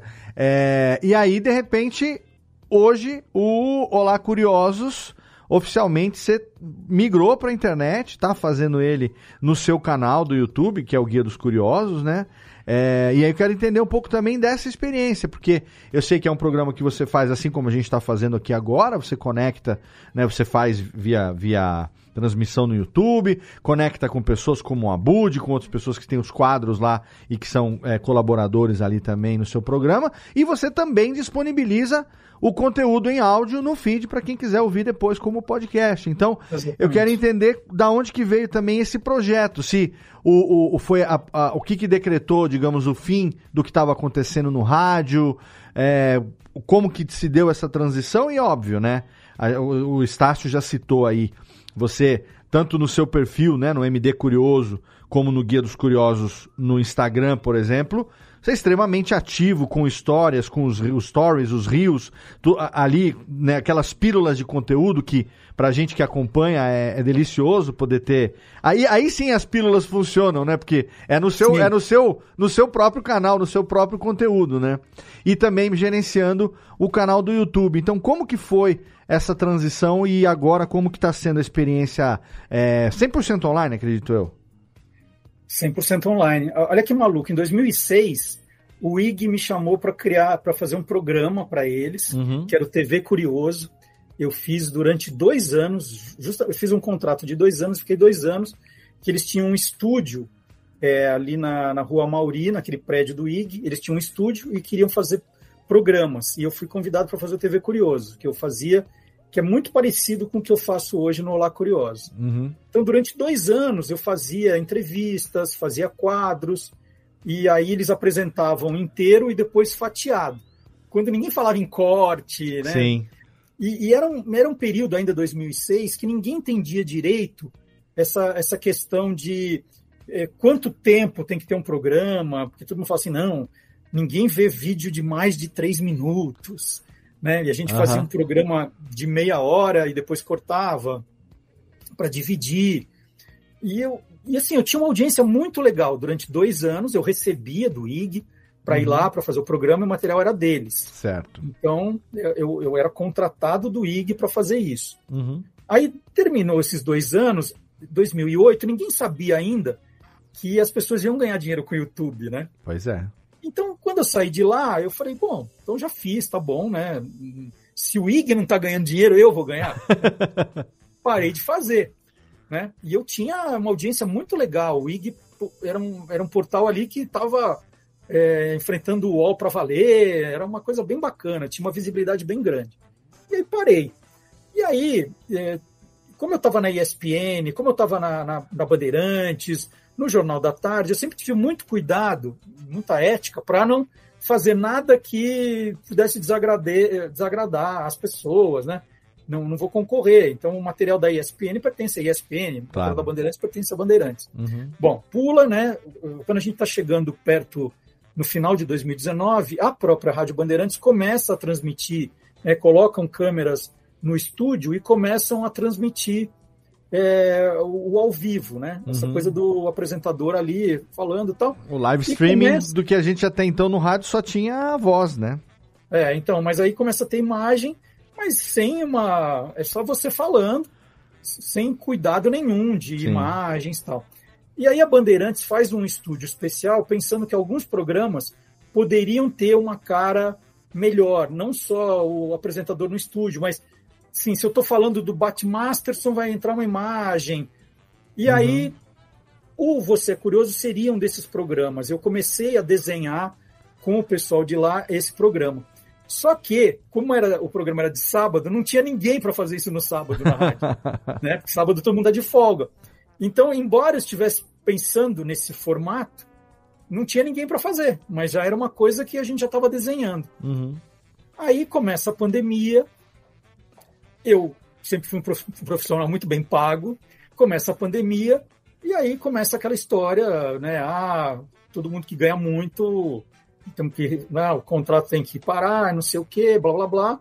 E aí a Bandeirantes espera os, os meus dois contratos terminarem para para terminar. Fora, não, não vamos fazer mais. Inclusive, o Você é Curioso, o último programa que eu apresentei foi o especial de 19 anos. Estava 19 anos no ar. Caraca. É, a Band News foi um pouco antes. Eu parei a Band News. Logo começa a pandemia, a Band News falou: ah, não vamos ter dinheiro mais para te pagar, tal, obrigado. E, e já meio que. Aquela história, ah, daqui a três meses a gente pensa, Sim. mas eu já sabia que não ia continuar. Sim, imagino. E a Bandeirantes eu ainda fiz durante a pandemia os, os programas de casa, né? Que não, não, não eram tão bons, mas era o que dava para fazer. Uhum. E quando a gente é, faz 19 anos, o contrato termina, né? E aí eu fiz o programa no sábado, na segunda-feira eu fui comunicado que não ia ter mais o Você é Curioso, por essa questão de, de economia e tal. Né? Agradeci. E aí eu podia, né, Léo, ter ficado naquele dia, naquela segunda-feira, às 11 da manhã, chorando em casa, indo para a rede social, publicando. Ah, Bandeirantes, Lamúria. engraçada, me mandou embora, blá, blá, blá.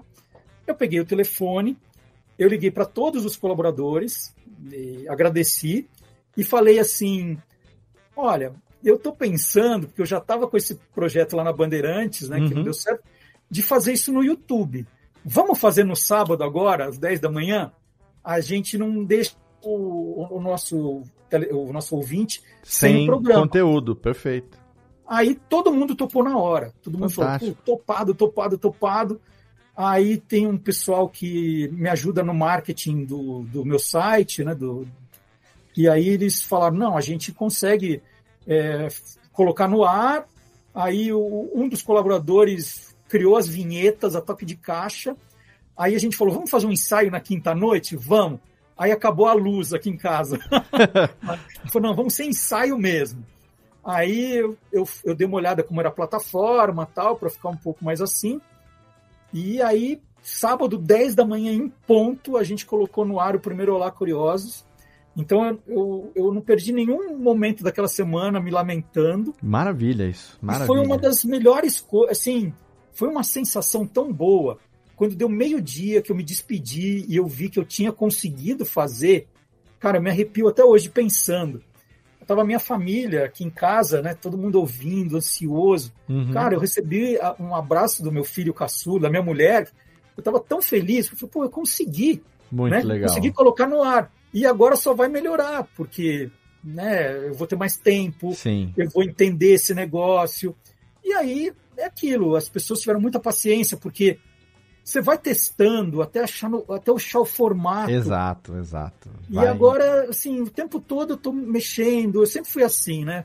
Vamos fazer desse jeito? Vamos E isso é que é o assim? bom, né, de você ser Ah. produtor do próprio conteúdo, porque você é o seu chefe, você é o seu crivo. Então, se você resolve implantar alguma coisa diferente para testar, você testa e se deu certo, continua. Se não deu, depois você testa outra. Você pode ter ideias. O Radiofobia, ao longo desses quase 15 anos aqui, é um grande é um metamorfo que já mudou tantas e tantas vezes de formato, né? Então, limitação é só o que a gente quer fazer e eventualmente o que a gente possa ou não fazer pela pela tecnologia que a gente tenha ou pelas coisas que a gente tenha, mas é, eu fico muito feliz de ver que você ficou feliz logo nesse primeiro programa e que tem dado certo, né? Porque o canal do YouTube tá lá, você tem conseguido, e quem te conhece sabe de tudo que você fez, manter a regularidade, né? Que é tão importante, com respeito pro teu ouvinte. Isso é muito legal.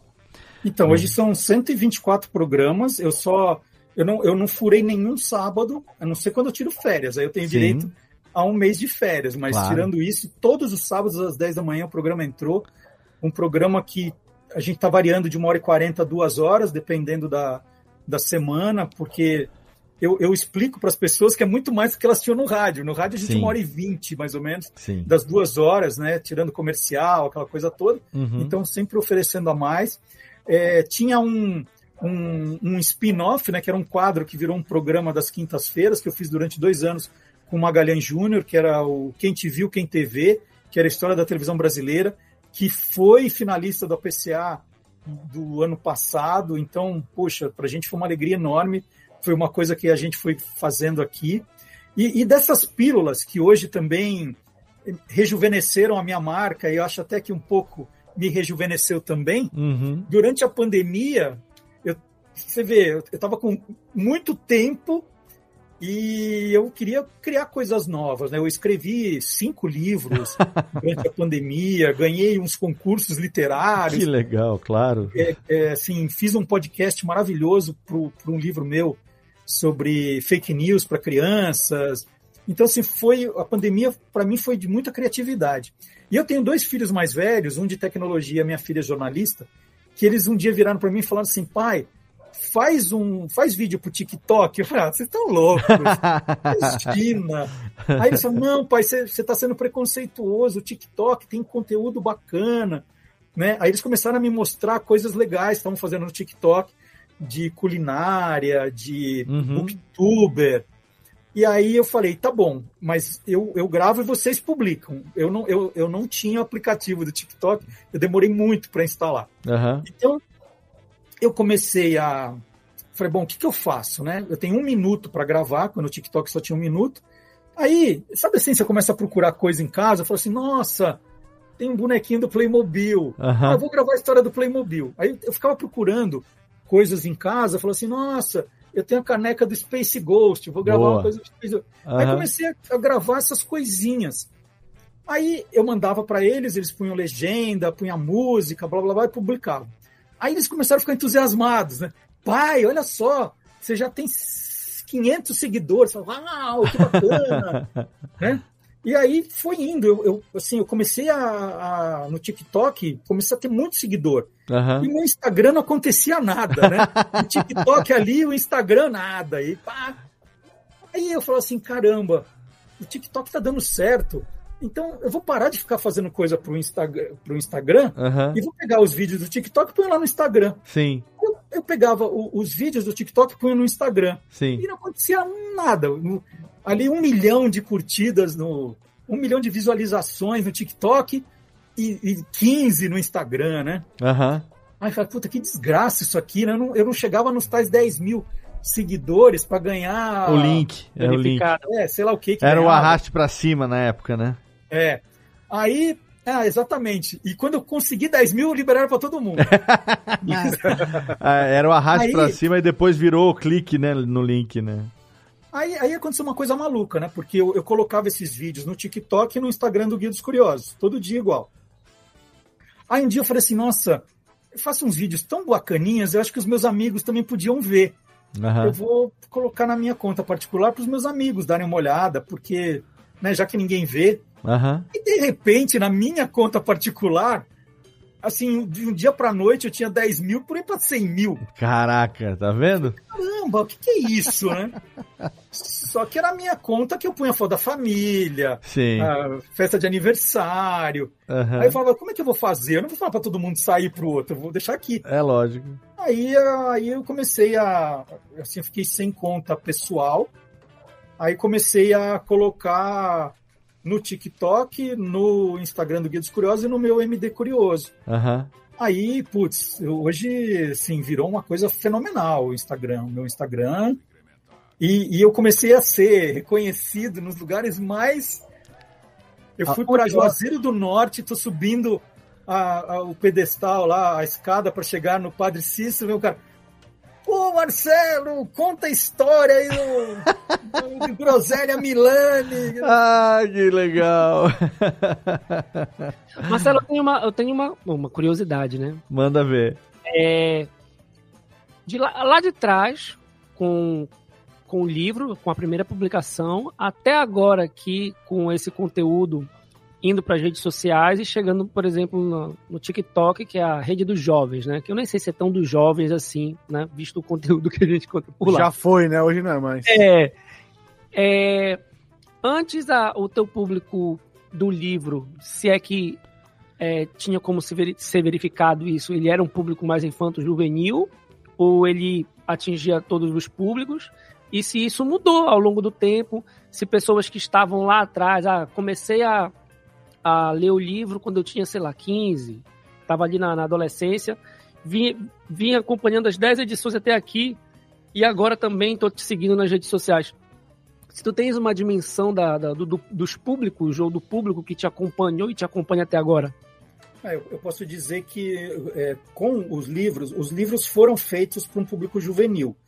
Então tinha muita criança lendo, mas o pai comprava também para dar uma espiada. Tanto é que é, eu conheço muito jornalista que fala, falou que comprou o livro para ter ali na, na gaveta é, do, da redação, muito publicitário que usava para, né, na hora para ter ideias, ficava procurando coisas ali.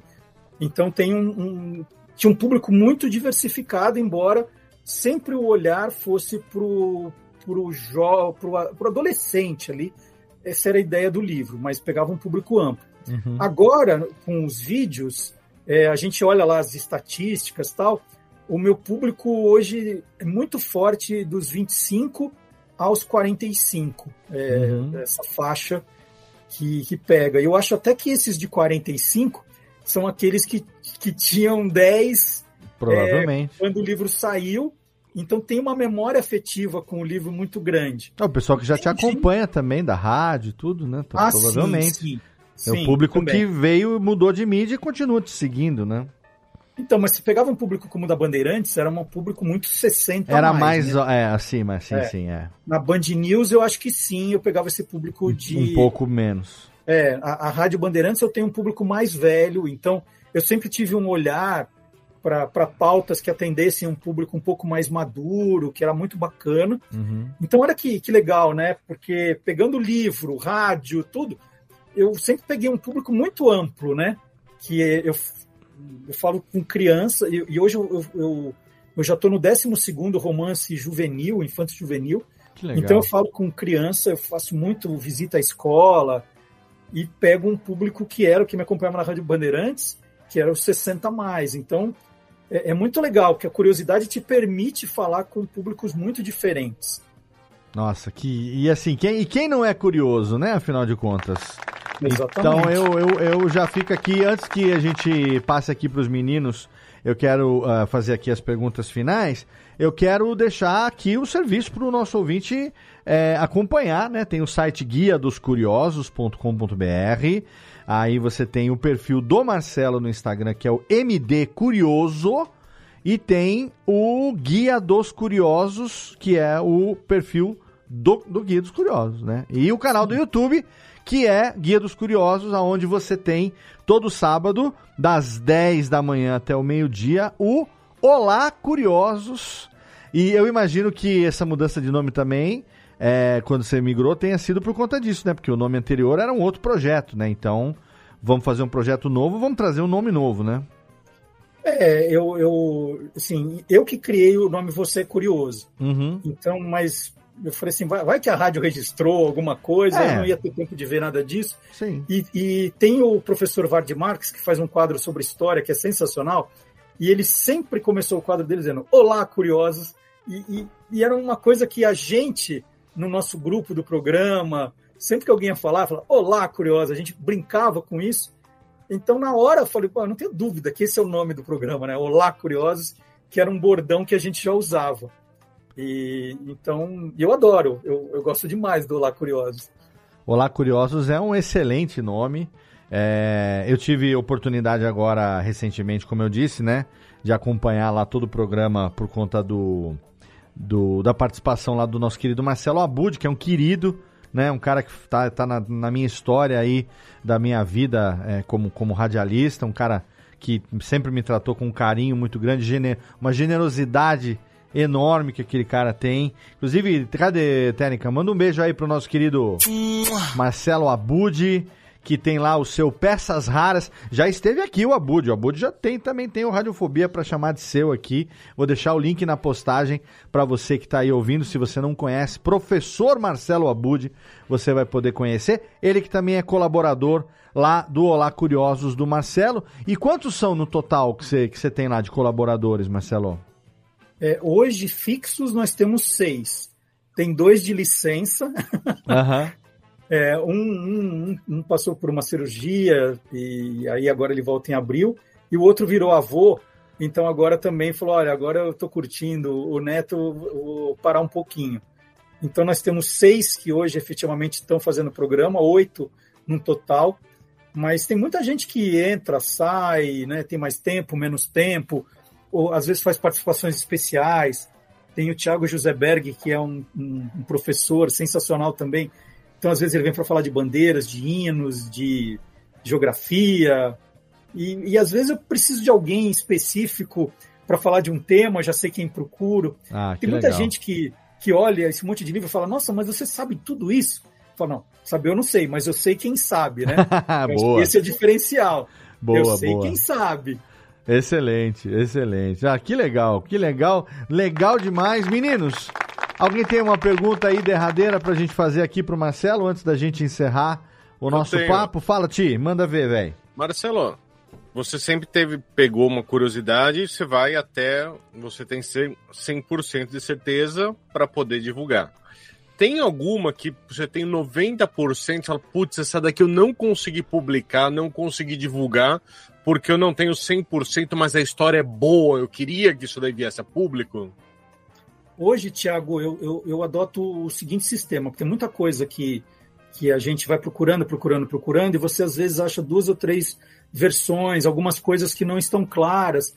Então, em vez de cravar que essa é a história, porque eu nunca vou saber, Uhum. eu explico para as pessoas que tem, ó, tem gente que diz isso, tem gente que diz aquilo, né? Mas não tem uma conclusão. Uhum. Eu tento explicar a história desse jeito, né? É, e tem muito caso assim que não adianta eu falar não, eu vou falar uh, unidunité, vou não, Claro. é, não dá para saber. Tem muita coisa que é de é, eu até queria contar essa história que eu estou procurando, que está quase que a empresa está me ajudando, porque é um caso assim, né? Tem uma, uma história que eu eu não quero cravar porque eu não tenho certeza e eles também não têm. É. Então, é, se eu for publicar, se a gente não chegar a nenhuma conclusão juntos, eu vou contar e vou explicar por que, que eu acho que não é exatamente daquele jeito, Uhum. né? Mas tentando explicar. E várias coisas. Eu falo assim, olha, por exemplo, a invenção do cachorro quente tem essas três versões. Não dá para saber exatamente qual é. Então eu sempre Sim. tento explicar, é, né? Quando acontece um caso desse desse jeito. É a mesma coisa que a origem da- do nome da minha cidade aqui, Serra Negra. Não tem. não- são duas, duas versões, mas não se sabe qual delas é a verdadeira. Então, a, a- se as passa sempre as duas, né? Sim. Uma delas é que quando os primeiros ah, colonos italianos chegaram aqui, é, tinham ainda algumas, ah, algumas indígenas tupi-guarani, e eles chamavam a região de Ieraniere, que significa muito, dar muito, muito e dar voltas. Ou seja, como fica no miolo da serra, lá aqui num vale, né, embaixo, para chegar aqui você tem que dar muitas voltas. E aí que Serra Negra seria uma corruptela desse Ieraniere. Mas, na verdade, a que mais ah, acreditam é que realmente, vista de longe, a serra é tão escura que ela parece negra, e daí Serra Negra. Então, é, mas é legal isso. Tem essas duas versões aqui, não dá pra cravar, porque é histórico, né? Às vezes você não tem realmente como saber a origem, né, do negócio. É, E aí fica, fica a, a, a curiosidade em si, ela é curiosa nas, nas duas versões. Então por que não passar as duas também, né? e você, Macoge? Ô, ô, Marcelo, eu, eu- a minha pergunta pra você é a seguinte: você já teve alguém dentro do, da tua história que chegou para você e falou assim: sabe isso aqui? Qualquer coisa? Eu participei dessa história e eu sei dela inteira e você acabou publicando ela. É, a pessoa veio espontaneamente, não você foi atrás Testemunha da ocular da história. Da história, exatamente. É. Ah, hoje hoje está acontecendo um fenômeno assim, da, das pessoas me, me verem nas redes sociais e, e se oferecerem para contar história. É, por exemplo, recentemente eu fui atrás da história das lojas brasileiras. Né? Eu tinha publicado das lojas americanas e depois fui atrás das lojas brasileiras. E aí a família dos fundadores, é, algumas pessoas me procuraram dizendo: olha, a gente sabe de mais coisas. Aí eu entro em contato, porque eu sempre acho que. Falou, opa, essa história, essa parte não foi contada, dá para eu contar. E aí eu vou atrás para sempre melhorando a pesquisa. E eu acho que ao melhorar a minha pesquisa, eu vou melhorar a pesquisa que tem na internet hoje também, que, que não tem aquilo que a, a família me conta. É... E tem, hoje, hoje as pessoas me procuram. Já falou, olha, é, outro dia me procurou o inventor da. Sabe quando você vai em banco que tem aquela caneta que tem a corrente para você não roubar? Uhum, uhum. O cara que inventou aquilo me procurou. Caraca! Falou, eu que inventei a caneta. Se você quiser contar, Aí eu vou guardando esses endereços. Uma hora vai vai vai ser legal. Eu, eu, eu tenho isso de eu leio o que as pessoas sugerem, né? É, vou atrás da história para ver se de fato dá para é curioso para contar. Uhum. Então hoje sim tem aparecido muita gente espontaneamente meio que me contando histórias assim. Isso é isso é ótimo. E, e teu banco de dados ele ele tá enxuto ou ele tem uma tem uma folga aí do que você já tem de história para passar? Ah, eu, eu, eu assim. É, tem. Assim, vamos dizer para os vídeos, né? Pro, Sim. Pro, porque no, é, nos livros eu tenho muita informação já armazenada. Sim. No meu blog eu tenho muito mais informação armazenada. Então já tem muita coisa que eu só preciso pegar, atualizar, é, fazer porque uma coisa é escrita e outra é contada. Então, Sim. eu tenho que fazer o roteiro. E o que eu estou tentando fazer é, é, no caso de produtos, eu acho que a graça, às vezes, é mostrar o produto. Legal. Então, eu vou contar a história, eu quero estar tá com o produto na mão. Então, por exemplo, eu, eu, eu, eu tenho uma mesa aqui na minha frente, o que tem de produto, assim, parece uma gôndola de supermercado. Tem um monte de coisas que são produtos que eu comprei que eu eu tenho a história já e eu vou contar ao longo do tempo. Que Só legal. para vocês terem uma ideia, eu estava louco de vontade para contar a história da Grapete, que eu já tinha pesquisado para o livro. Aham. Aí eu estava em férias agora, em João Pessoa, aí eu fui na Praia do Jacaré, aí eu, assim, aqui em São Paulo, não, não acho grapete em lugar nenhum, embora seja fabricada no Taboão da Serra, Aham. que é aqui do lado. E aí não achava, não achava, aí eu estava em João Pessoa, Aí entro no, num bar nessa praia do Jacaré, tá lá uma garrafa de um litro de grapete. Meu, Um vou levar litro para São ainda, né? Paulo. Claro. Vou levar para São Paulo. Aí catei e trouxe para gravar o vídeo. Então tem, tem dessas coisas também que eu gosto. É, então, assim, eu tenho muita história. As pessoas agora estão pedindo, né? Conta, conta essa, conta aquela. Eu vou anotando numa, numa caderneta os pedidos para atender, porque tem ideias muito legais. E tem outras que eu falo, ah, não acho que vai ter muita graça contando, né? É uma história muito simples, ou muito sem graça, ou com pouco detalhe, eu não consegui ainda achar ninguém da família. Então, tem algumas que vão demorar um pouquinho mais. Excelente. Eu tô vendo aqui, ô Marcelo, que tem um.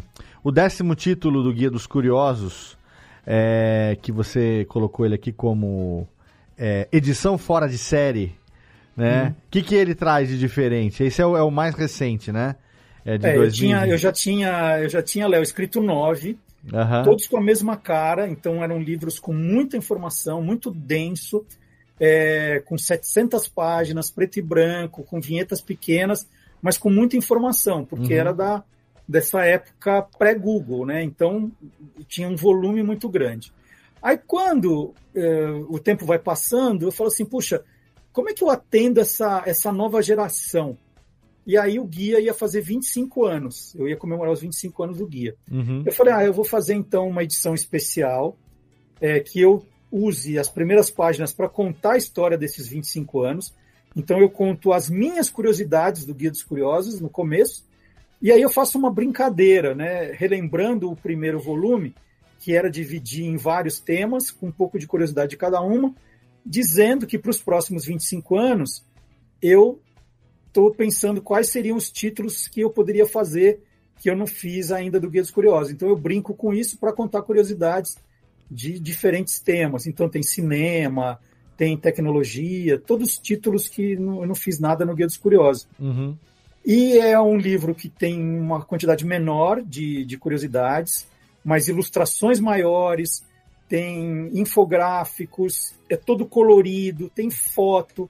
Então ele é muito diferente dos outros. Uhum. Então eu falei, bom, preciso dar um nome para esse, né? Porque tinha Guia dos Curiosos, é, invenções, esportes, Jogos Olímpicos, Copas do Mundo, língua portuguesa, tem o do sexo, tem o Guia das Curiosas. E esse, que nome eu dou? Aí foi uma brincadeira, né? Usando fora de série com esse sentido duplo que tem, né? Porque ele é totalmente diferente dos outros. Aham. E, mas, assim, ele é um guia dos curiosos comemorativo, né? Cara, que excelente. E como curiosidade aqui, é, quem acha que Marcelo Duarte é só guia dos curiosos, como se fosse pouca coisa, né? É legal aqui ver no site que tem também livros como a Enciclopédia dos Craques, escrito em, conjunto, em, em parceria com Mário Mendes, né? Fichas completas de 1.632 jogadores de futebol do Brasil e do mundo. E também A Origem de Datas e Festas, de 2005. Esse livro. É, qual a origem do Dia do Sapateiro? Como surgiu o Dia da Televisão? É muito legal, cara. E tem também aqui um que né, já é, levanta a camisa, que é o dia que me tornei corintiano. Então, Esses, esses, esses dois que você falou, Léo, a Enciclopédia dos Craques, o, o Origem de Datas e Festas, é, são dois, dois livros que estão fora de catálogo, Uhum. justamente porque eles foram feitos, vou repetir, num período que não tinha Google, Wikipedia, Sim. né? Então, assim, onde você ia encontrar a ficha dos jogadores de futebol, todos os times que eles jogaram. Perfeito. Então, foi um trabalho que eu e o Mário Mendes, o Mário é um jornalista maravilhoso de esportes que eu conheci na Rádio Bandeirantes, nós fizemos, mas que eh, hoje eles perderam um pouco a razão. O jogador muda de time a cada 15 minutos. É. É, então, assim, a, a internet matou esse tipo de É, livro. hoje em dia né? você joga o nome do Google, a É, pergunta então- lá e aparece, né? Então, Então, eu, eu, eu escrevi, por exemplo, a enciclopédia do futebol brasileiro que o jornal Lance publicou, uhum. mas também numa época que não, não existia eh, esses dados disponíveis. Então, esse tipo de livro, eles perdem um pouco a razão de ser hoje na internet. Então, hoje eu, eu me dedico mais, né, mais tempo, a, a escrever eh, ficção. sim. Eu tenho, por exemplo, né, eu publiquei cinco livros na coleção Vagalume. Olha, minha, Inclusive, minha a coleção querida. Vagalume está fazendo 50 anos esse ano. Caralho, eu tenho aqui. Aqui, ó. Tem meus livros da coleção Vagalume aqui, ó. O Mistério dos Cinco Estrelas, Um Cadáver Ouve Rádio, O Caso da Borboleta Atíria. Ó. Quem mais? É, tem vai, os meus preferidos. os mesmos que eu, hein? Hã? Você lê os mesmos que eu. Eu trago, é, eu trago comigo aqui, eles até hoje aqui estão, todos os meus livros da coleção Vagalume estão aqui Ó, um aqui comigo. meu, ó, da coleção Vagalume, ó. Deu Deu a louca no tempo, olha aí. Caraca, Marcelo Duarte tem títulos na coleção Vagalume. Cara, só. Que coisa maravilhosa. Então hoje, hoje, eu tô, eu, hoje eu tô mais nessa pegada. E a né? coleção continua crescendo, continua tendo cada vez Não, mais adições. agora, agora eu não faço mais para coleção Vagalume, agora Uhum. eu faço pra, pra, pela Panda. Pela Panda, tá. Então, ó, tem o Mistério da Figurinha Dourada, que tem essa, essa mesma pegada do, da coleção Vagalume, mas não é mais Vagalume. Parabéns a Se você vier dizer pra mim que o seu pseudônimo é Hélio do Soveral, eu vou ter um colapso aqui. Não. Ah, e os livros do Marcelo estão sempre muito bem indicados em catálogos de Que paradidade. legal. né? é. Estão sempre muito bem. O, o Estácio trabalha, ele é educador, trabalha numa escola de educação infantil lá em Belém do Pará. Então, se ele tá falando, é porque sabe que está, está que Fico está. bastante feliz. Olha aí, que maravilha. Gente, que papo legal com o Marcelo Duarte. Radiofobia começando muito bem aqui as nossas festividades de 15 anos. Vai ter um ano inteiro, 25 programas e esse é só o primeiro deles. Então, Técnica, por favor, toca aqui a nossa, a nossa trilhazinha para encerrar. Des...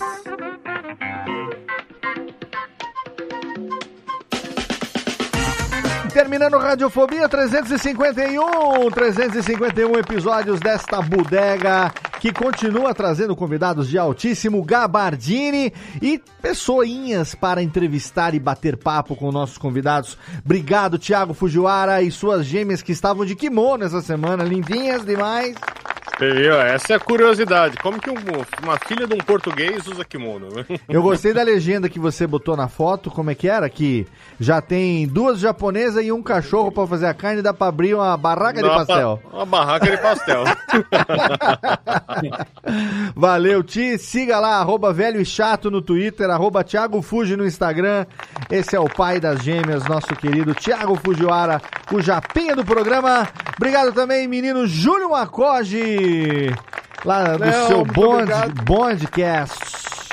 Mais um programa fenomenal, como diria um amigo meu. Fenomenal, fenomenal. Onde nós conhecemos um cara que escreve coisas e faz vídeos muito legais sobre muitas coisas. Inclusive, deixo aqui, eu vi hoje, eu não sei se foi publicado hoje, mas a história do chocolate Lolo, seu nome, aliás, o chocolate mais delicinha que existe na face da Terra.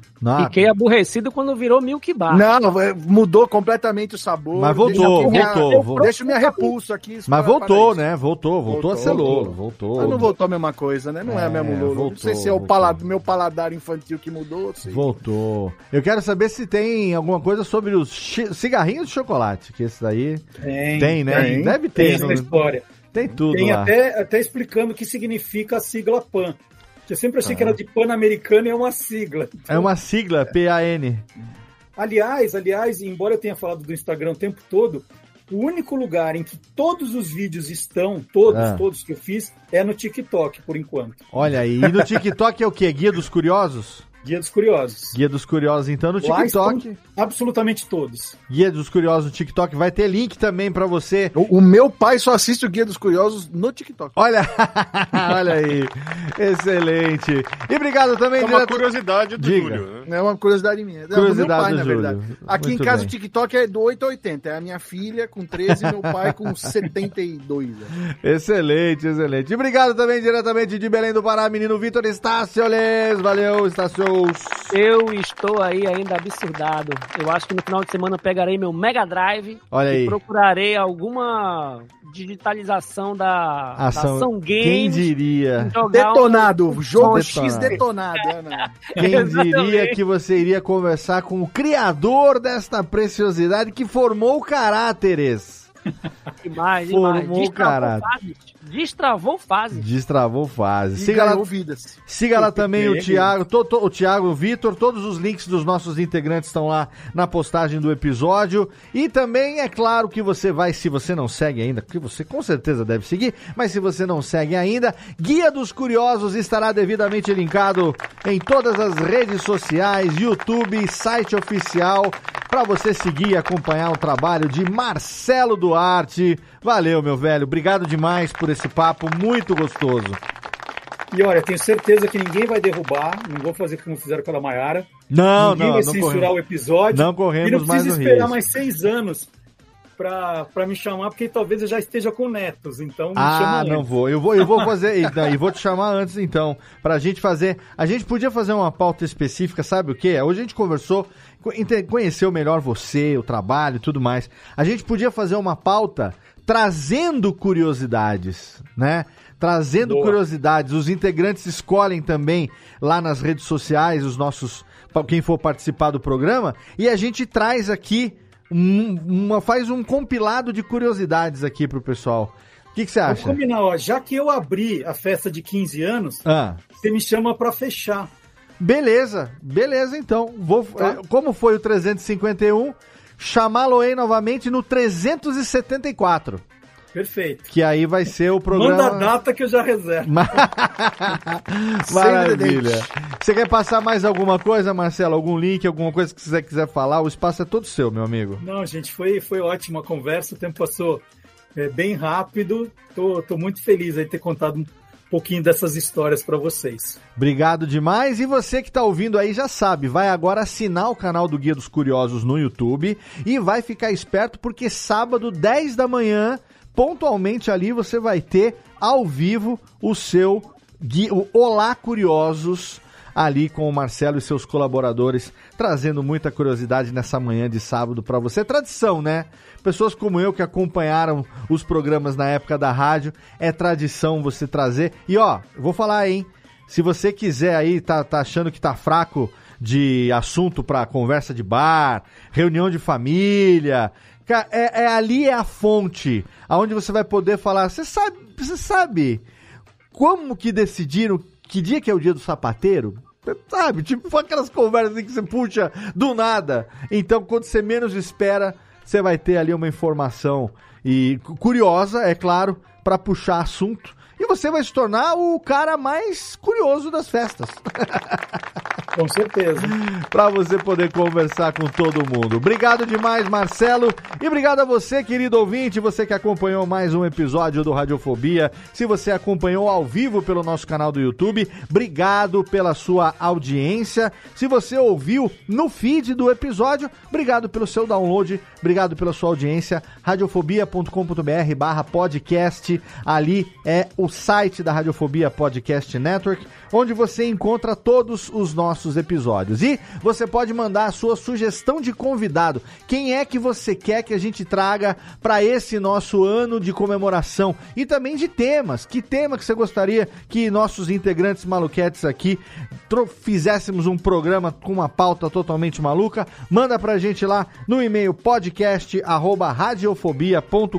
arroba radiofobia.com.br ou então deixa no comentário do site, interage com a gente nas redes sociais, qualquer lugar tá valendo. Obrigado pelo seu download, obrigado pela sua audiência. A gente se encontra daqui a duas semanas e ó, não deixa de seguir a gente lá no, no- no canal do YouTube para você ficar sabendo em primeira mão quando tem uma gravação, assim como também os nossos grupos do Telegram da Radiofobia Podcast Network e também do curso de podcast. Todos os links estão na postagem do episódio para você. Obrigado pelo seu download, pela sua audiência. Abraço na boca e tchau!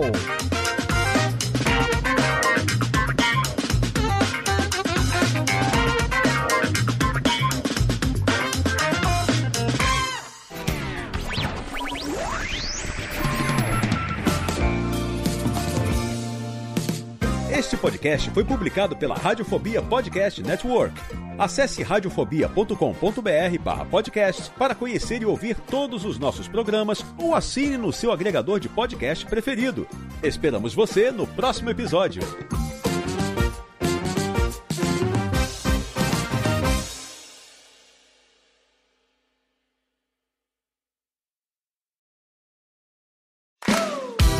Olá, eu sou Léo Lopes e quero convidar você a ouvir o Pod Notícias, a sua dose semanal de informação sobre o mercado de podcasts no Brasil e no mundo. Um podcast curtinho de 15 minutos com o resumo de tudo que acontece nesse universo do podcast que cresce a cada dia e que chega até você toda segunda-feira às 7 horas da manhã no seu agregador de podcast preferido e também no YouTube. Acesse agora em podnoticias.com.br.